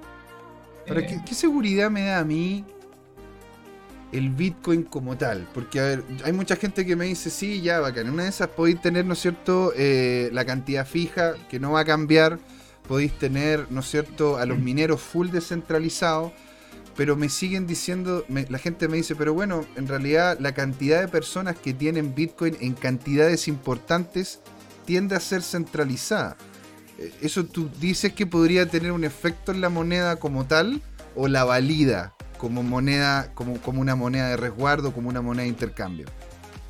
Claro, lo que pasa es que si, si, bien es cierto, eh, en, en, el momento en el cual nosotros nos encontramos actualmente, dado que aproximadamente el 1% de la población mundial se estima que está usando Bitcoin, claramente eh, la riqueza en estos momentos se encuentra eh, eh, relativamente centralizada. Sin embargo, dado que Bitcoin es un proyecto de largo plazo, también es importante analizar este aspecto de cómo se comportaría, digamos, en largo plazo. Y la verdad es que al, al darse uno cuenta de que, de que la oferta de Bitcoin es completamente limitada, el acaparamiento en largo plazo es insostenible. Porque si aquella persona que está acaparando mucho y de tal manera que el mercado empieza a darse cuenta de que en el fondo hay una escasez, eh, o sea, de, de, qué me sirve a mí, por ejemplo, resguardar un millón de bitcoins y no los quiero vender y nadie me los compra? En el fondo, eso automáticamente va a tener un efecto en el mercado eh, al punto de que en algún momento ese precio, el precio, digamos, en, en dinero fiat, obviamente, va a caer en el fondo. Entonces, para, para, los tenedores de largo plazo, el acaparamiento por un, por un tiempo funciona, pero en el, en el largo plazo no, no, no, es, no, sostenible. Entonces, están obligados en algún momento eh, a vender, si es que quieren seguir, digamos, eh, manteniendo una, una, posición de riqueza. Mm. Ahora, yo quiero complementar eso con, con una disquisición que es eh, entre filosófica y física, y que tiene que ver con los con lo siguiente. Eh, eh, el Bitcoin, tal como el oro en su momento y tal como las, las buenas divisas, por así decirlo, eh, están resguardadas por, son como energía congelada. En el caso del dólar de Estados Unidos, que en su momento estuvo respaldado por oro, el oro tenía mucho valor porque costaba mucho extraerlo. Al principio había oro superficial, pero después tú tenías que mover literalmente cerros de oro para sacar unas pepitas, ¿ya? Y, eso era eh, energéticamente muy consumidor de recursos y además un desastre ecológico, digamos. Y, eh, en el caso del Bitcoin también, hoy día tú para minar Bitcoin tienes que competir en una red que efectivamente consume mucha energía y esa es la base que le da el valor al Bitcoin, ¿ya? Eh, y, y por lo tanto tú tienes una red donde hay muchos servidores eh, consumiendo esa energía eh, con mecanismos de hashing que hoy día están en el orden de terahashing, o sea, de varios órdenes de magnitud, eh, que, es, es, lo que le está dando el valor, digamos, ¿ya? entonces, Juan Limón está equivocado porque dice son mejor las ads porque manejan POS y así puedes dejar tus criptos sin tocarla. Ah, ah bueno, que yo a, eso, a eso ya, hablando de otra cosa, hablando de stack. Ya, llegando, ¿cómo se llama? a la, ya llegando a los 35 minutos, ¿no es cierto? Dentro de esta hora, yo quería hacer la pregunta pivote. La pregunta que va justamente a desencadenar una, una tempestad en esta cuestión. A ver, ¿y por qué yo tendría que ser maximalista? ¿Por qué no puedo tener, ¿no es cierto?, todos los sabores cripto que existen en el mercado. ¿Por qué me tengo que dedicar solo al sabor vainilla? Si en definitiva, en un principio, y por eso también hice esa pregunta, existían otros proyectos blockchain, ¿no es cierto?, como idea antes que el Bitcoin. El Bitcoin se terminó consolidando porque fue la mejor de las decisiones. Fue, la mejor, fue, el, fue el producto que mejor calzaba, ¿no es cierto?, con la necesidad ¿por qué no podría calzar en una de esas de mejor manera, incluso mejor que el Bitcoin, el Ethereum o en una de esas ADA? ¿Qué es lo que diferencia a grandes rasgos estas esta monedas? ¿Por qué yo tendría, en el caso de ustedes, ¿no es cierto? Esta es la propuesta, esta, es la dinámica. Eh, eh, ¿Por qué ustedes dicen que el maximalismo funciona mejor? ¿O por qué debería la gente eh, pensar en el maximalismo, a tener solo Bitcoin? Acaparar Bitcoin, comprar, vender, todo con solo Bitcoin en vez de otras altcoins.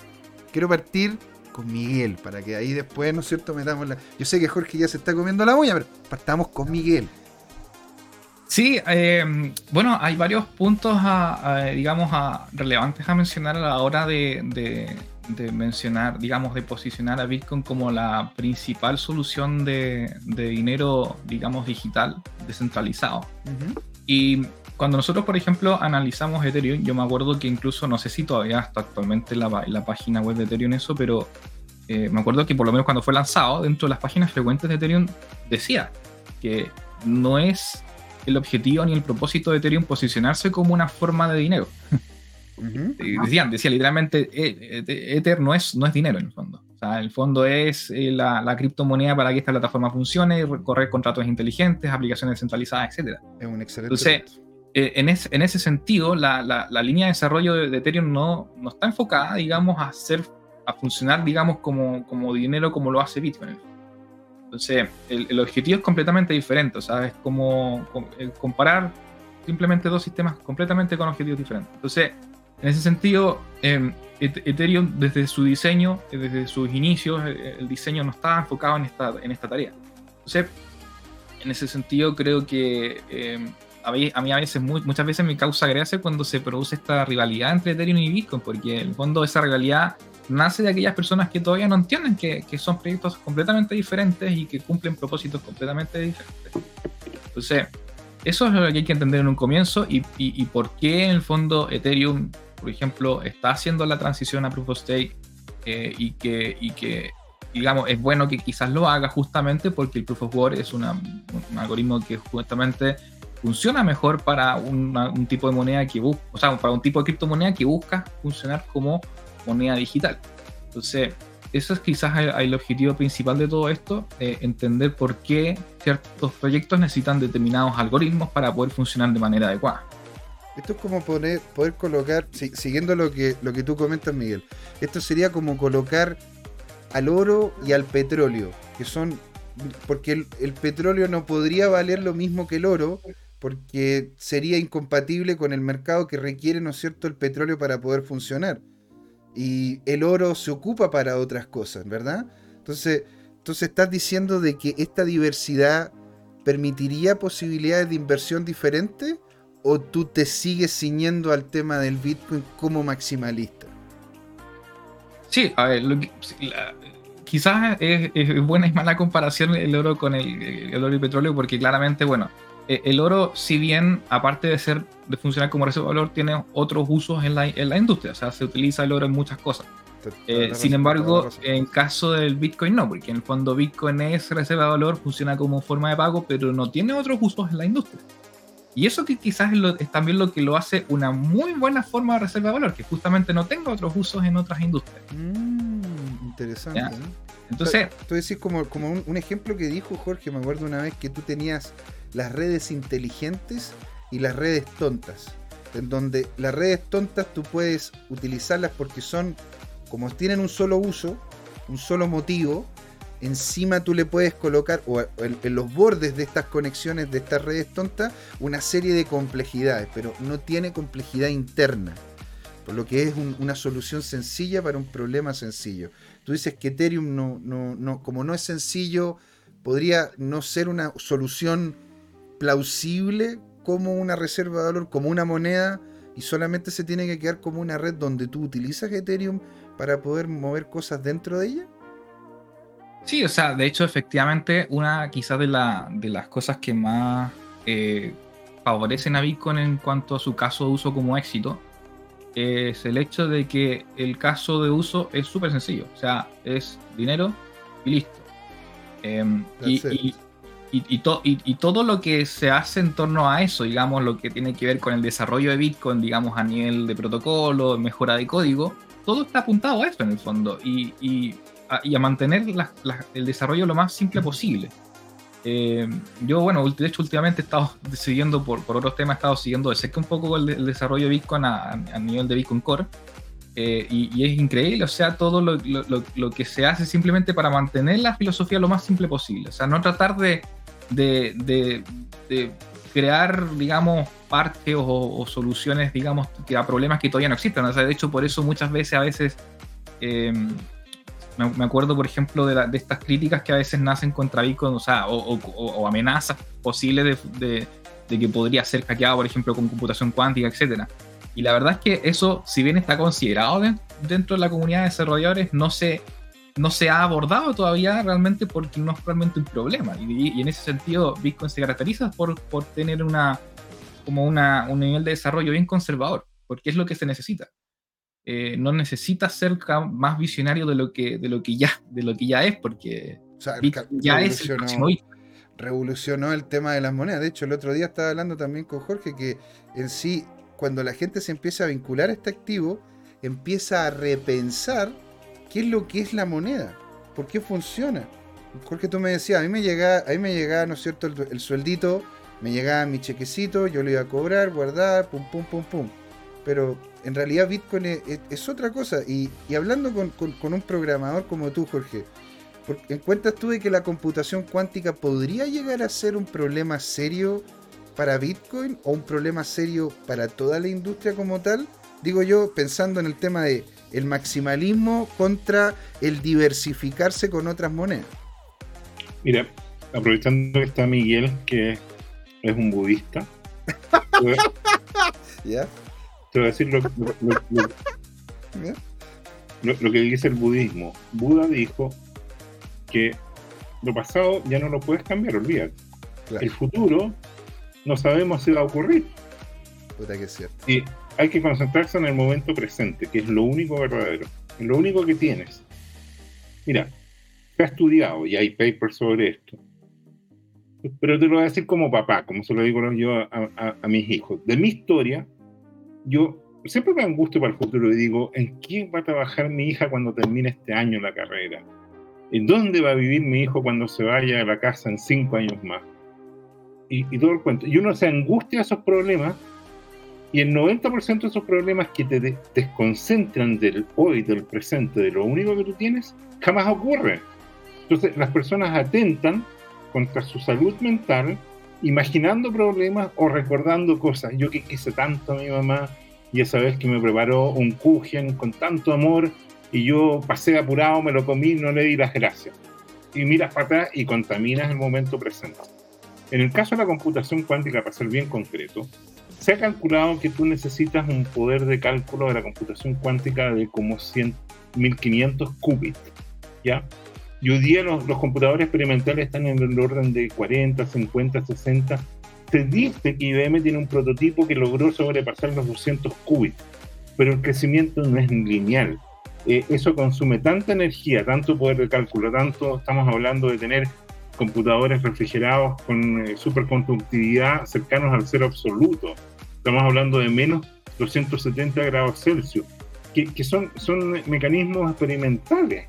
Entonces, de, ahí a que alguien, un hacker, logre tener acceso a esa computación, eh, eh, eh, pueden pasar décadas.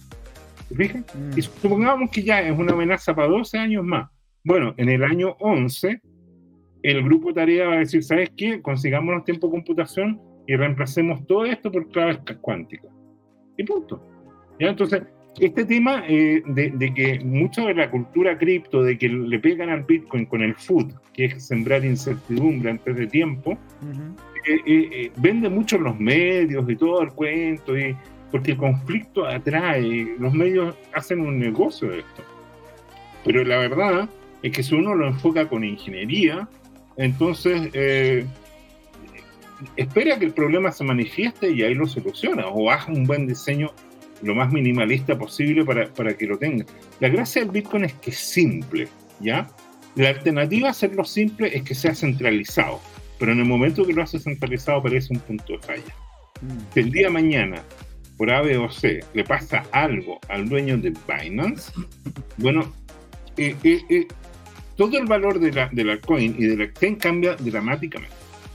Ahora, cosas que ocurren, por ejemplo, que de repente viene alguien como, como el presidente de Estados Unidos le dice, ¿sabe qué? Eh, el tipo la CIA o el de la FED o no sé qué, me dijo que y usted tiene que cambiar y va ahora a, por ejemplo, va a bloquear todo lo que tenga de, monedas latinoamericanas y proyectos. Los tengo castigados. Y ahí hay una orden específica y se te acabó. O de repente alguien dice, ¿sabe qué? Eh, no vamos a tener más proyectos cripto en nuestros servidores de Amazon. Mm. ¿Ya? Entonces, eh, esos son sistemas que tienen puntos únicos de falla.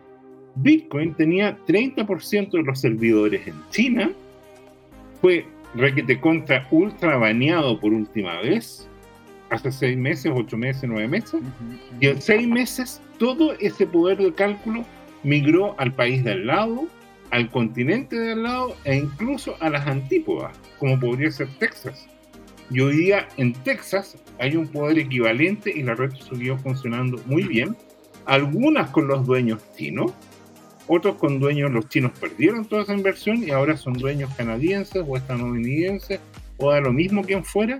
Y tú tienes una red descentralizada funcionando en base a un algoritmo que no se ha cambiado y que hasta donde se ve no se va a poder cambiar sin un ataque de un 51%. Pero ponte tú, Ethereum no ha tenido mayores problemas. Hasta el momento. Hasta el momento, pero ponte tú, ADA tampoco ha tenido problemas. Ah, me, estoy colocando, me estoy colocando abogado del día, me estoy colocando como, como, lo que soy, no poliamoroso. Tenía, tenía una blockchain que no, no, ya no es blockchain. Tuvieron que hacer un fork para poder reparar la estafa de los 50 millones de dólares. Entonces, ¿quién te garantiza que el día de mañana un hacker no, no, no hackea 500 o 5 mil millones de dólares y tienen que volver a hacer un fork y en el proceso perjudicaron a alguien. Mira lo que pasó ahora cuando hubo un corte del rey del níquel en un mercado de los metales, donde el tipo perdió decenas de miles de millones de dólares. Y JP Morgan y todos operaron para no liquidar al tipo. Yo me pude haber ganado, supongo que tenía un millón de dólares, me pude haber ganado 100 millones de dólares en el proceso y por una decisión de firma esa ganancia, que es parte inherente del libre capitalismo, fue borrada y, me perjudicaron. Son mercados contaminados. ¿Te fijas? Ahora, no quiero decir ¿qué, problema, ¿qué problema hay? ¿Qué problema hay con las ponte tú, y te lo pregunto a ti, Miguel? ¿Qué problema hay que, con el tema de, la, de, la, de, la, de las cripto que son, que son centralizadas? ¿Por, qué no pueden ser viables? ¿Por, qué yo tendría que solamente centrarme en en el Bitcoin, que es como el icono descentralizado con su estructura proof of work. Y en una de esas yo digo, oye, ¿sabes que yo quiero ser una de esas maximalistas Binance? Al igual como hay gente que compra solamente acciones de Amazon. por, qué, ¿Por qué yo tendría que verme como maximalista de Bitcoin si la cuestión es descentralizada? Yo no conozco quién está a cargo de la cuestión, yo no sé de código y no tengo idea de muchas otras cosas. Entonces, pero en cambio, si yo llego y hablo y veo a Binance, puta, yo sé quién es el dueño, yo sé a dónde va, y está utilizando más o menos las mismas herramientas con una cantidad de monedas diferentes. ¿Por qué no Binance? ¿Y por qué sí Bitcoin? ¿Por qué ser maximalista en ese sentido?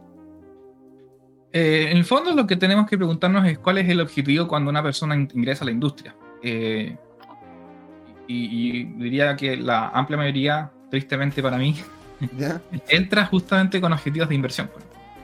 Y es ahí donde, donde, ah. donde, se cae la conversación, porque en el fondo, claro, cuando uno ve esto como inversión, claramente tienes que ver cuáles son los proyectos más rentables y, y, ahí quizás se pierde un poco el objetivo de por qué estoy entrando a, a, determinada a determinado proyecto, a mitad de determinada criptomoneda o blockchain. Es un buen punto, weón, es un buen punto, claro, porque estáis tocando el tema de la plata, ¿cachai? Claro, claro, claro. No, no, es un muy buen punto, weón, dale, dale, dale.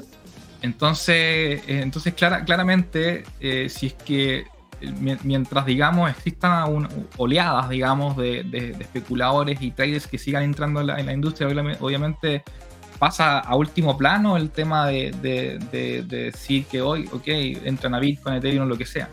Entonces, en ese sentido, creo que es súper importante entender también cuál es la importancia que tiene Bitcoin y, la, y lo importante que es entender por qué Bitcoin necesita tener éxito. Mm. ¿Ya?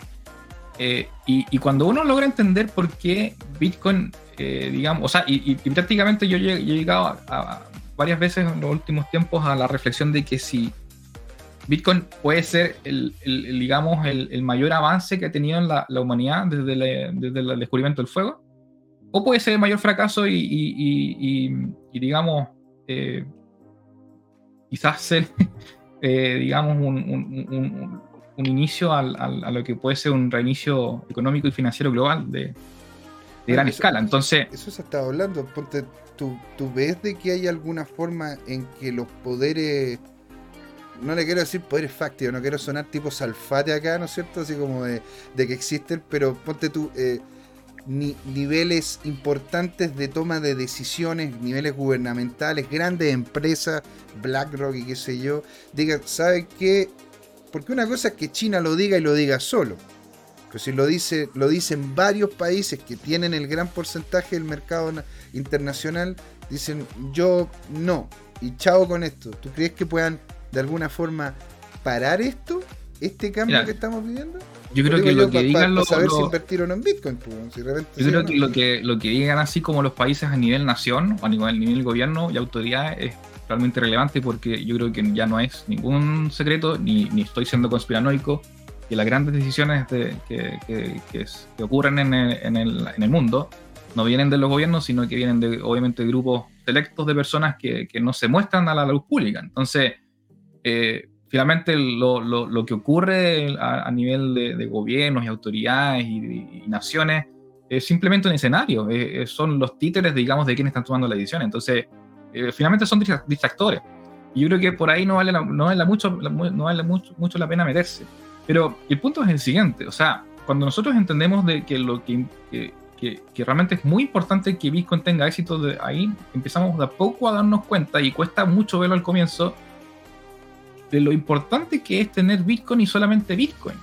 Porque en el fondo, si nosotros eh, estamos entrando con esta perspectiva de, generar una inversión, de generar un retorno, etc., estamos automáticamente buscando cuáles son los proyectos más rentables y se diluye, digamos, la riqueza, digamos, en distintos proyectos, en vez de focalizarla en un solo proyecto que es el más importante de todos y que es muy importante que tenga éxito. Entonces, y eso es también una de las cosas que también hace que, que Bitcoin tenga éxito lo que, lo que lleva de tiempo y que lo ha transformado en una forma de dinero bastante robusta, con mucho apoyo, digamos, de, distintos sectores en el mundo, del sector empresarial, de, comunidades, de, comunidades, digamos, locales, de desarrolladores, etcétera. O sea, cuando uno empieza a ver, digamos, el apoyo que tiene, y esto no, no mucha gente se da cuenta, yo creo que a veces es necesario salir incluso de Chile o ir a alguna conferencia y conversar con gente para darse cuenta de esto, de realmente el apoyo que tiene Bitcoin en comparación con el resto de los proyectos de criptomonedas. Es increíble. Eh, entonces, es, y es importante no perder ese, ese momentum y, y, que siga creciendo, digamos, y por eso eh, yo con el tiempo, y aquí hago un, alcance que, que me, me, gustaría haber hecho al comienzo de este episodio, y es que eh, dentro del maximalismo hay también grados de maximalismo. O sea, eh, no es que una persona sea maximalista o no sea maximalista, hay grados de maximalismo. Yo, por ejemplo, no soy el más maximalista de todos los que puede haber. eh, no, no, en ese no puede ser. Yo me voy de acá. ¿Cómo es la cosa? Estoy invitando a maximalista acá. Y me dices tú que no lo eres, hombre. Pero por, pero por No, si no estoy diciendo que no sea, pero, pero como te comentaba el otro día, o sea, perfectamente aquí podría haber en, reemplazo mío una persona más maximalista que yo. Eh, entonces, en, este sentido, lo que quiero decir en el fondo es que eh, la importancia que, va agarrando este proyecto en particular, a mí, por lo menos en el tiempo, me ha hecho darme cuenta o sea, en el fondo me ha, me, ha, convertido cada vez maximalista. Yo hace por lo menos, no sé, 5 o 6 años no era tan maximalista como lo soy actualmente. Ah, o sea, de hecho, te, has, vuelto más maximalista con el tiempo. eso es lo que estoy diciendo, pues en el fondo, y, eso demuestra que hay grados de maximalismo en el fondo. Qué locura.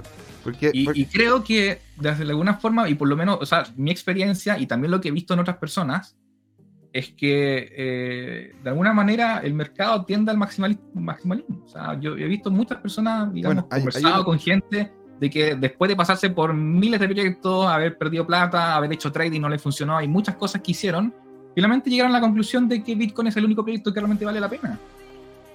Mira. Y es y, si, y, quien, y quien diga lo contrario es, es, porque todavía está dando esa vuelta hasta que termine el ciclo y llegue a donde, a donde comenzó. Pero ponte tú, tú, tú, entonces no le ves ningún tipo de factibilidad a ningún otro proyecto ponte, que no sea BTC. Ponte, no, encuentras que hay alguno que te pueda llamar la atención aparte de BTC? Sí, o sea, actualmente yo cada vez veo más difícil los diferentes y, los miles de casos de usos que se hablaron en algún momento que tenía la tecnología blockchain. Está, eh, y, y, todavía está esa conversación de decir Bitcoin no, blockchain sí, o, incluso Bitcoin es como la primera aplicación de blockchain. Pero no solamente eso, es la aplicación más exitosa de blockchain hasta el momento. Mm. Eh, eh, entonces, en ese sentido, a mí cada vez me cuesta más eh, visualizar, digamos, el impacto que tienen los otros usos alternativos a la tecnología blockchain. ¿Cuánto realmente impacto están generando? ¿Cuánto es lo que están moviendo en, mercado en, en, términos de volumen, etcétera? Em, entonces, y, yo creo que ningún proyecto todavía tiene la, ha demostrado, digamos, posicionarse de alguna forma eh, como lo ha hecho Bitcoin este entonces. Bueno, eso tiene, eso tiene mucho sentido. Ahora, ponte tú. Cuando, cuando, me, cuando llegan personas y me dicen, oye, me quiero meter a este mundo cripto. Quiero empezar a cachar qué onda, me quiero meter, tengo intenciones, me quiero, quiero, quiero invertir. Por lo general yo termino diciéndole, mira, métete con Bitcoin. Métete con Bitcoin como para partir. Ustedes encuentran de que para una persona que está iniciando, que está partiendo, lo mejor que podría hacer sería tener, un, tener una mentalidad de tipo maximalista o que vaya a ver, ¿no es cierto?, todo lo que existe, lo ideal, todo lo, todo lo del mercado para justamente ir tomando las mejores decisiones. Encuentran que una estrategia de inversión para alguien que está entrando, el ser maximalista, ¿es plausible? Sí, o sea, de todas maneras, yo nuevamente no, no, no, no lo, no lo en, mi, discurso, digamos, a ese principiante no le hablaría de inversión, le trataría de aclararle que esto no es una inversión en el fondo. O sea, que, mm. de hecho, para, para varios de los maximalistas, nosotros eh, el precio realmente no existe, es una ilusión. Para nosotros, por ejemplo, el, lo que es capitalización de mercado tampoco existe, mm. porque a nivel de código el precio no está definido. Ah, la capitalización de mercado es igual a, cantidad de unidades de, Bitcoin por precio y el precio no está programado. Claro, es, la, frase, ¿no es cierto? La frase típica, un Bitcoin no es una cantidad de dólares, un Bitcoin es un Bitcoin, es, es una cantidad de... Un BTC igual a un BTC, así, es, así se, se simplifica eso, esa explicación. Y, claramente, bueno, para, la persona principiante, eh, obviamente cambiar esa mentalidad de inmediato en el momento en que entras súper difícil, por no decir imposible, pero por lo general con el tiempo se dan cuenta de eso, en el fondo, se dan dando cuenta. Y tienen que pasar años, tienen que pasar a lo mejor un, invierno cripto, pasar un halving y, por varios proyectos donde no les fue bien, para darse cuenta en el fondo que Bitcoin es la, única mayor solución a, los problemas que tenemos hoy en día. Eh, y en ese sentido, bueno, nosotros creo que los maximalistas cumplimos como un cierto rol no sé si la palabra más adecuada quizás paternalista, en, ese sentido de, proteger a los, a los principiantes de... de bueno, para eso estamos acá, ¿no? Estamos tratando de la, mayor cantidad de gente llegar y enseñar y buena onda, Sí, o sea, es que en algún momento, o sea, en, el fondo lo que quiero decir es que de, alguna forma cumplimos un rol de, proteger, digamos, a, los principiantes de, que caigan en, proyectos, digamos, que, que, que, realmente nos sirven. O sea, yo creo que de alguna forma es mejor eh, evitar quizás que 10 personas no inviertan en un proyecto que resulta ser exitoso a que lograr que una persona invierta en otro proyecto que no es Bitcoin y que le vaya mal. Mira, es un excelente... Ahora, yo quiero pasar, ¿no es cierto?, a una conversa que en algún momento tuvimos con Jorge, eh, en donde nosotros estuvimos viendo, ¿te acuerdas, Jorge? Un gráfico de Ethereum y uno de Bitcoin, uno al lado del otro. ¿Y te acuerdas que tenía como una forma relativamente similar?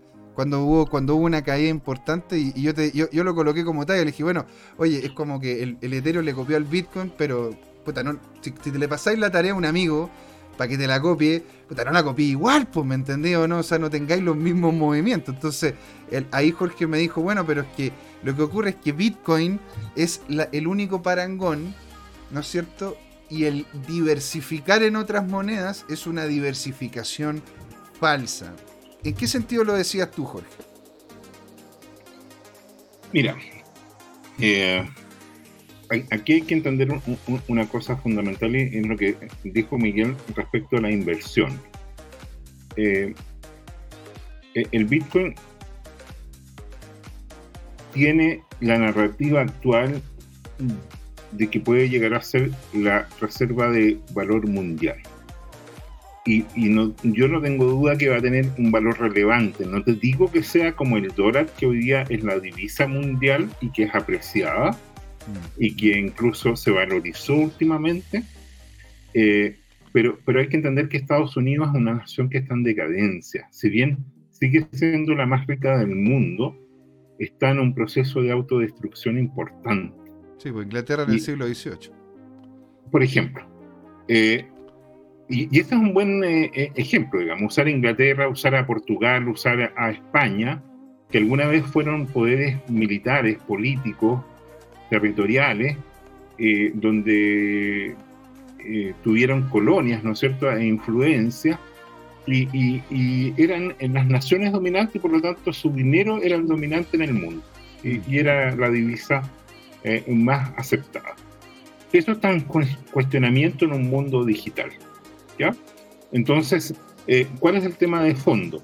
que hoy día el dólar tiene un valor porque tiene al aparato militar de Estados Unidos perdón por repetirme, lo he dicho muchas veces, en que el presupuesto, por ejemplo, de, del Pentágono son del orden de 550 mil millones de dólares, más del doble de la economía chilena en un año y más de 10 veces el presupuesto militar de Rusia, que sabemos que también es una potencia militar porque tiene armas nucleares. Entonces, el tema de fondo es que ese poder tan económico y, y que formó una, una simbiosis ahí con lo que se llama el petrodólar, eso es una divisa que ha sido manipulada y que perjudica al ciudadano corriente, por así decirlo, como yo. ¿Ya? ¿En qué, qué ocurre? Supongo que yo junto y ahorro y digo, ya voy a ir a Miami el próximo año y voy a empezar a ahorrar y junto estos papelitos de colores con, con, eh, con el tío Sam ahí en este tema y justo mis 5 mil dólares para el viaje. Pero ¿qué es lo que ocurre, como ha pasado ahora en la pandemia? Que el Banco Central de Estados Unidos, como los bancos centrales de muchos lugares del mundo, se ponen a imprimir estos papelitos de colores, generan una falsa sensación de riqueza que es mentira, y por lo tanto el ciudadano que tenía, como yo, 5 mil dólares almacenados para el viaje, cuando aumenta este dinero, pierde valor adquisitivo. Eso también pasó en la economía chilena ahora con los retiros. Mucha gente sacó cuatro veces o tres veces eh, cuatro millones de pesos, tiene 10 o 12 millones en el banco y lo pusieron en la cuenta RUT. Y el problema está que el Banco Central chileno estaba siguiendo aumentando, hay más dinero circulante y por lo tanto ese dinero pierde poder adquisitivo. ¿Y por qué? Porque es el contrario de lo que yo dije y que enfatizo, del Bitcoin. El Bitcoin lo que ofrece es una escasez garantizada. En cambio, en el tema del dinero, lo que los bancos y los gobiernos hacen en esta especie como de tango que tienen que bailar, se supone que son independientes, pero siempre son influenciables, emiten más dinero y esa abundancia mm. ¿ya? es la que daña a las personas, a los ciudadanos. Y ponte tú, ¿cómo podríamos, podríamos hacer el parangón, ese parangón con la diversificación de entre tengo un, tengo un Bitcoin o tengo varias otras monedas? Pero, por ejemplo, el Ethereum. ¿Por qué, lo pregunto? Porque de hecho aquí Juan Limón nos comenta, es una pregunta bastante, bastante, ¿cómo poderlo decir? Em, bueno, es una pregunta bastante al callo, el hueso, dice. ¿Por qué darle la riqueza solo a los que compraron BTC al principio. No es lo contrario ir en contra. No, es eso lo contrario ir de, ir. No es eso lo contrario a ir en contra de la economía. Es decir, a ver, porque los primeros que tomaron Bitcoin dicen, claro, Bitcoin es la, Bitcoin es la cumbia, genial, maravilloso o sea, yo, yo, también tengo, si no, no es que no es que esté diciendo que no, genial, pero digo yo, ¿por qué, ¿por qué, cómo se llama? Yo tendría que invertir todo lo que yo estoy invirtiendo en otras altcoins o, en una de esas proyectos que ofrezcan otras soluciones interesantes mm. y, no, y no centrarme en Bitcoin. Porque ponte, hablábamos del parangón del movimiento de plata, o sea, del movimiento que tenía el Bitcoin con el Ethereum. ¿Por qué yo tendría que solamente hacer inversión ¿O por qué yo tendría que solamente ver a esta moneda y no ver a otras? Lo, primero que me, genera ruido de esa pregunta, en el fondo, es porque, pregunta por qué darle la riqueza a los primeros que invirtieron en Bitcoin. O sea, ¿cómo, ¿cómo, yo le doy riqueza cuando compro Bitcoin a los primeros que invirtieron? esa parte no, no, no, no sé, no ah, sé si está bien planteado. Como, pero... como tenía una cantidad, una cantidad límite, ¿no es cierto?, de Bitcoin, si más personas quieren comprar, el precio del Bitcoin iría a subir haciendo de que, haciendo de que, no sé, pues si tú, Miguel, tenías un Bitcoin y antes valía 100 dólares, ahora vale 42 mil dólares, y de repente, porque todos queremos comprar Bitcoin, termina, valiendo 100 mil dólares. Pero eso, eso ocurre con todas las cosas. O sea, en el fondo, todos los que invierten inicialmente en cualquier proyecto son los que más se benefician después cuando vienen más inversores después, en el fondo. Entonces, ocurre en todos los proyectos. Entonces, no es un punto de comparación válido al momento de decir por qué Bitcoin o por qué no Bitcoin. Eh, el, tema es el siguiente, es que en el fondo creo que la, la, pata, una de las partes, patas que le da más fortaleza a Bitcoin es justamente la certeza absoluta que tiene y el, el, grado de estabilidad que tiene en el fondo. Eh, en, el sentido de que, de que elimina, digamos, toda incertidumbre que tenemos hoy en día con el resto de las cosas. Mm. Eh, Bitcoin da algo que es súper valioso que muy pocas cosas dan en el mundo, que es eliminar la incertidumbre. Mm. Mm. Bitcoin es justamente una moneda estable para economías inestables.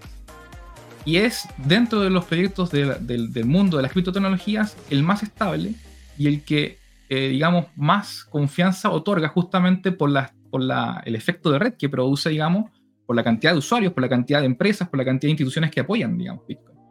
Y hoy en día no podemos decir eso de ningún otro proyecto, no podemos decir nada. O sea, en el fondo, todo el resto de los proyectos está mucho más centralizado de, lo, que cualquier cosa se puede decir en Bitcoin en, términos de descentralización. Eh, y basta recordar, por ejemplo, en el caso de Ethereum, o sea, eh, cuando, cuando, el año pasado se estaban haciendo los anuncios de que iba a ser la transición a Proof of Stake, yo me acuerdo que hubo una fracción no menor de, los mineros que, hacían minería de, Ethereum que, que, habían amenazado de tomar control de la red, habían algo dijeron, me acuerdo, y, mm, mm. y, Vitalik dijo, bueno, si, si, si van a hacer algo, nosotros lanzamos el Proof of Stake mañana amenazando a, la a, los mineros. Entonces, eso da cuenta de lo centralizado que está Ethereum. Está, eh, eh, eh, yo creo que no es ningún secreto la, digamos, el grupo elitista que, que, administra Ethereum. no, no, es ningún secreto. Desafortunadamente, siendo Ethereum como el segundo proyecto más descentralizado, imagínate si es que tenemos eso con Ethereum, ¿cómo será con el resto de los proyectos? por eso estábamos hablando de, estábamos hablando de hecho de Caitlyn y de hecho literalmente el chairman puede, puede enfriar toda la red. O sea, te puede decir, no, sabes que no hay ningún otro tipo de transacciones dentro de esta red, hasta que yo lo diga. Claro, entonces, por, eso en el fondo es que yo, yo cada, como, como decía, cada vez me vuelvo más maximalista porque, eh, porque Bitcoin me, me, provee un nivel de seguridad y confianza que no me da ningún otro proyecto. O sea, eh, y elimina la incertidumbre, lo cual es algo muy valioso en un mundo donde lleno, en un mundo lleno de incertidumbre en el fondo.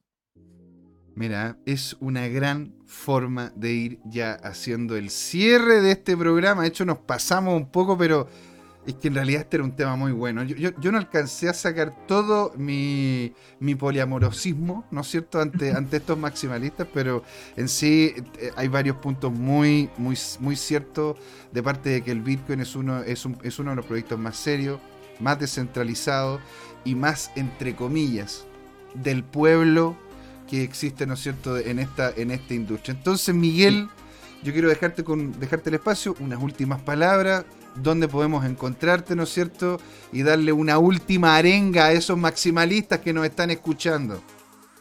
Gracias por, el espacio. Quiero, si me permiten, dedicar un par de minutos para hacer una reflexión. Por favor. Eh, para, la audiencia.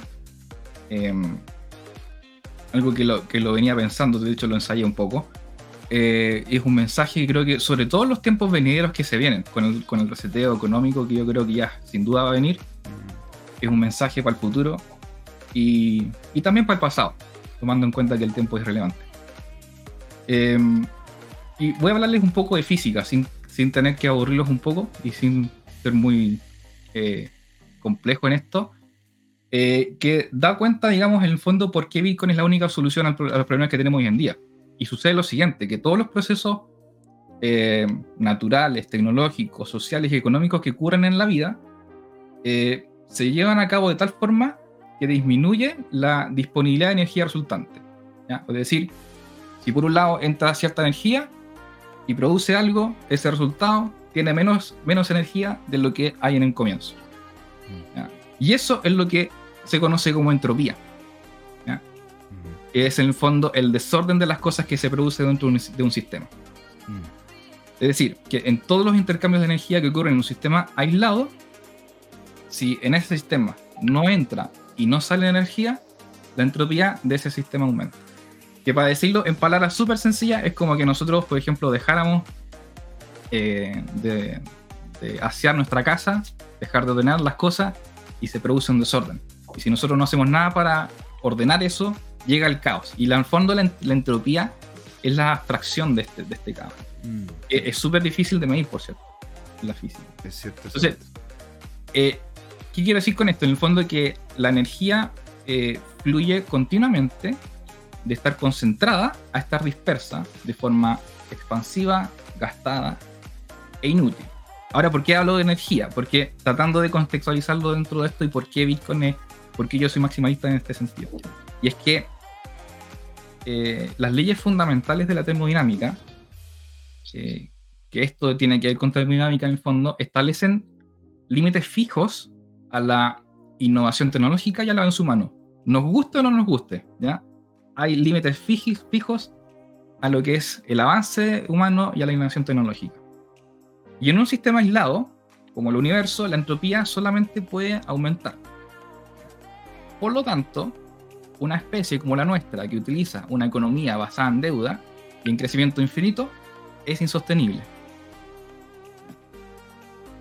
Y esto es súper importante. Quien, entienda esto va a comprender en el fondo por qué solo Bitcoin y nada más que Bitcoin es la mayor herramienta tecnológica y económica que como sociedad podemos adoptar y que con esto estar un paso más cerca de volvernos una especie sostenible en el espacio y en el tiempo.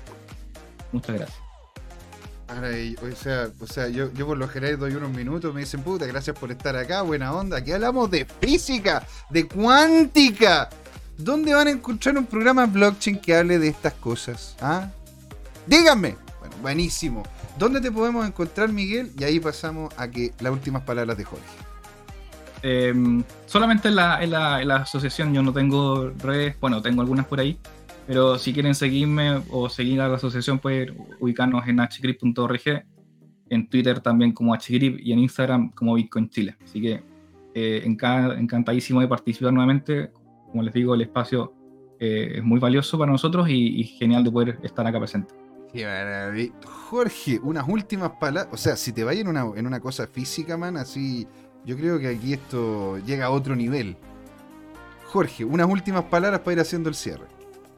Bueno, siguiendo el razonamiento de Miguel, eh, efectivamente la economía mundial hoy día lo que está haciendo es emitiendo deuda insostenible que a su vez genera demanda por bienes, eh, productos y servicios de manera insostenible, dado el fenómeno de escasez produce más emisión y por lo tanto más deuda, que a su vez genera una sobredemanda, entonces estamos en un ciclo económico efectivamente insostenible.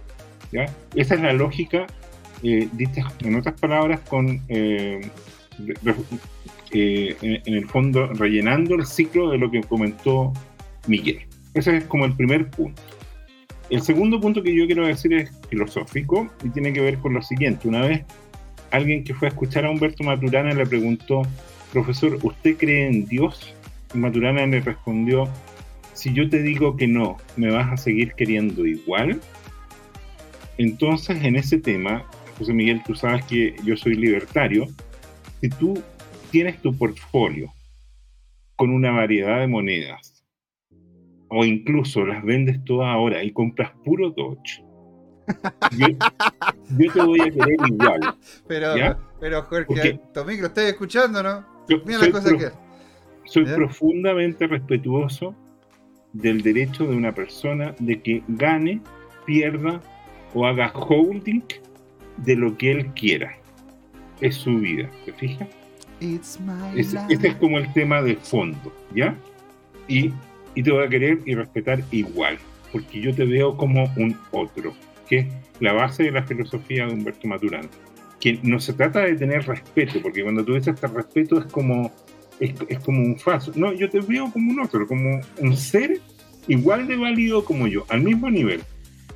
¿Te fijas? Ni mejor ni peor, sino que con, la misma eh, eh, validez ontológica, por así decirlo. Bien, así que dicho eso, hagan en su portfolio lo que quieran. Eh, y lo importante realmente es reflexionar en lo que dijo eh, Miguel. Un Bitcoin es un Bitcoin. Dicho eso, eso responde el comentario de Juan Limón de darle riqueza a los que compraron BTC al principio. Supongo que yo ahora tuviera dinero que no lo tengo para comprarle mil BTC a una ballena que está vendiendo, por decirte algo, a 44 mil dólares. En mi visión, como el fiat sigue emitiendo, el, Bitcoin solo nunca va a dejar de subir porque el fiat nunca va a dejar de, de bajar.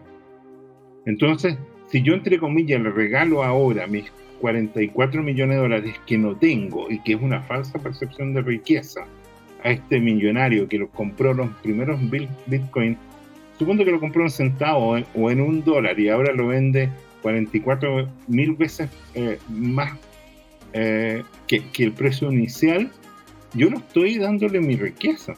Al contrario, yo creo que en 2, 3, 4 años más el precio expresado en dólares va a estar por lo menos al doble, al triple, al cuádruple en una de esas. Los maximalistas, maximalistas dicen, no, en cinco años vamos a estar en un millón de dólares o en cinco millones de dólares. Cuando, cuando el Bitcoin reemplace, por ejemplo, a la mitad del mercado de oro como reserva Entonces, en ese sentido, es al revés. Yo no le estoy dando riqueza al inversionista que llegó primero, lo estoy privando de la futura riqueza que yo voy a tener a futuro.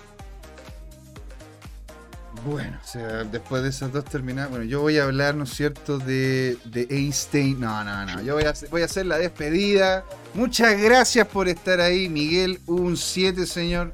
Yo sé que usted, como se llama, tiene otras cosas que hacer. Le agradezco el haber estado acá, ¿no es cierto? A Jorge también, a todos. La verdad que hoy día tuvimos un chat ultra movido, estuvo muy entretenido.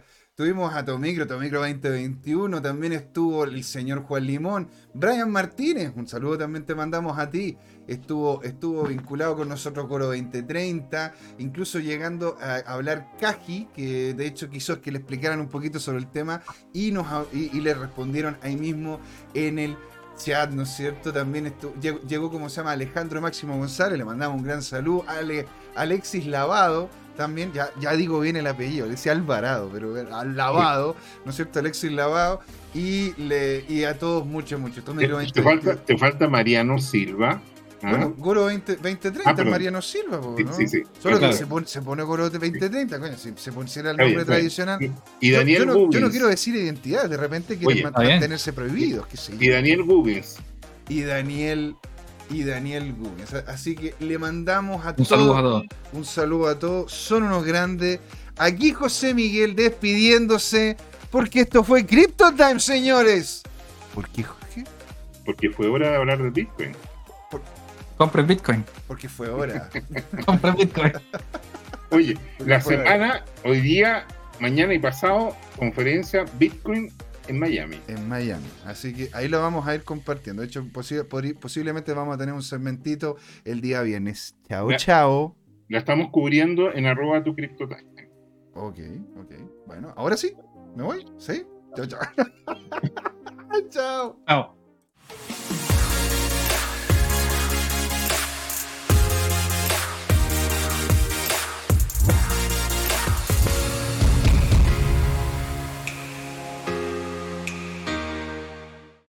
Hola amigas y amigos, antes de irnos les queríamos recordar que esta comunidad CryptoTime la hacemos todos, así que siempre invitados a nuestros canales de difusión en Twitch, Twitter, YouTube, LinkedIn y Facebook.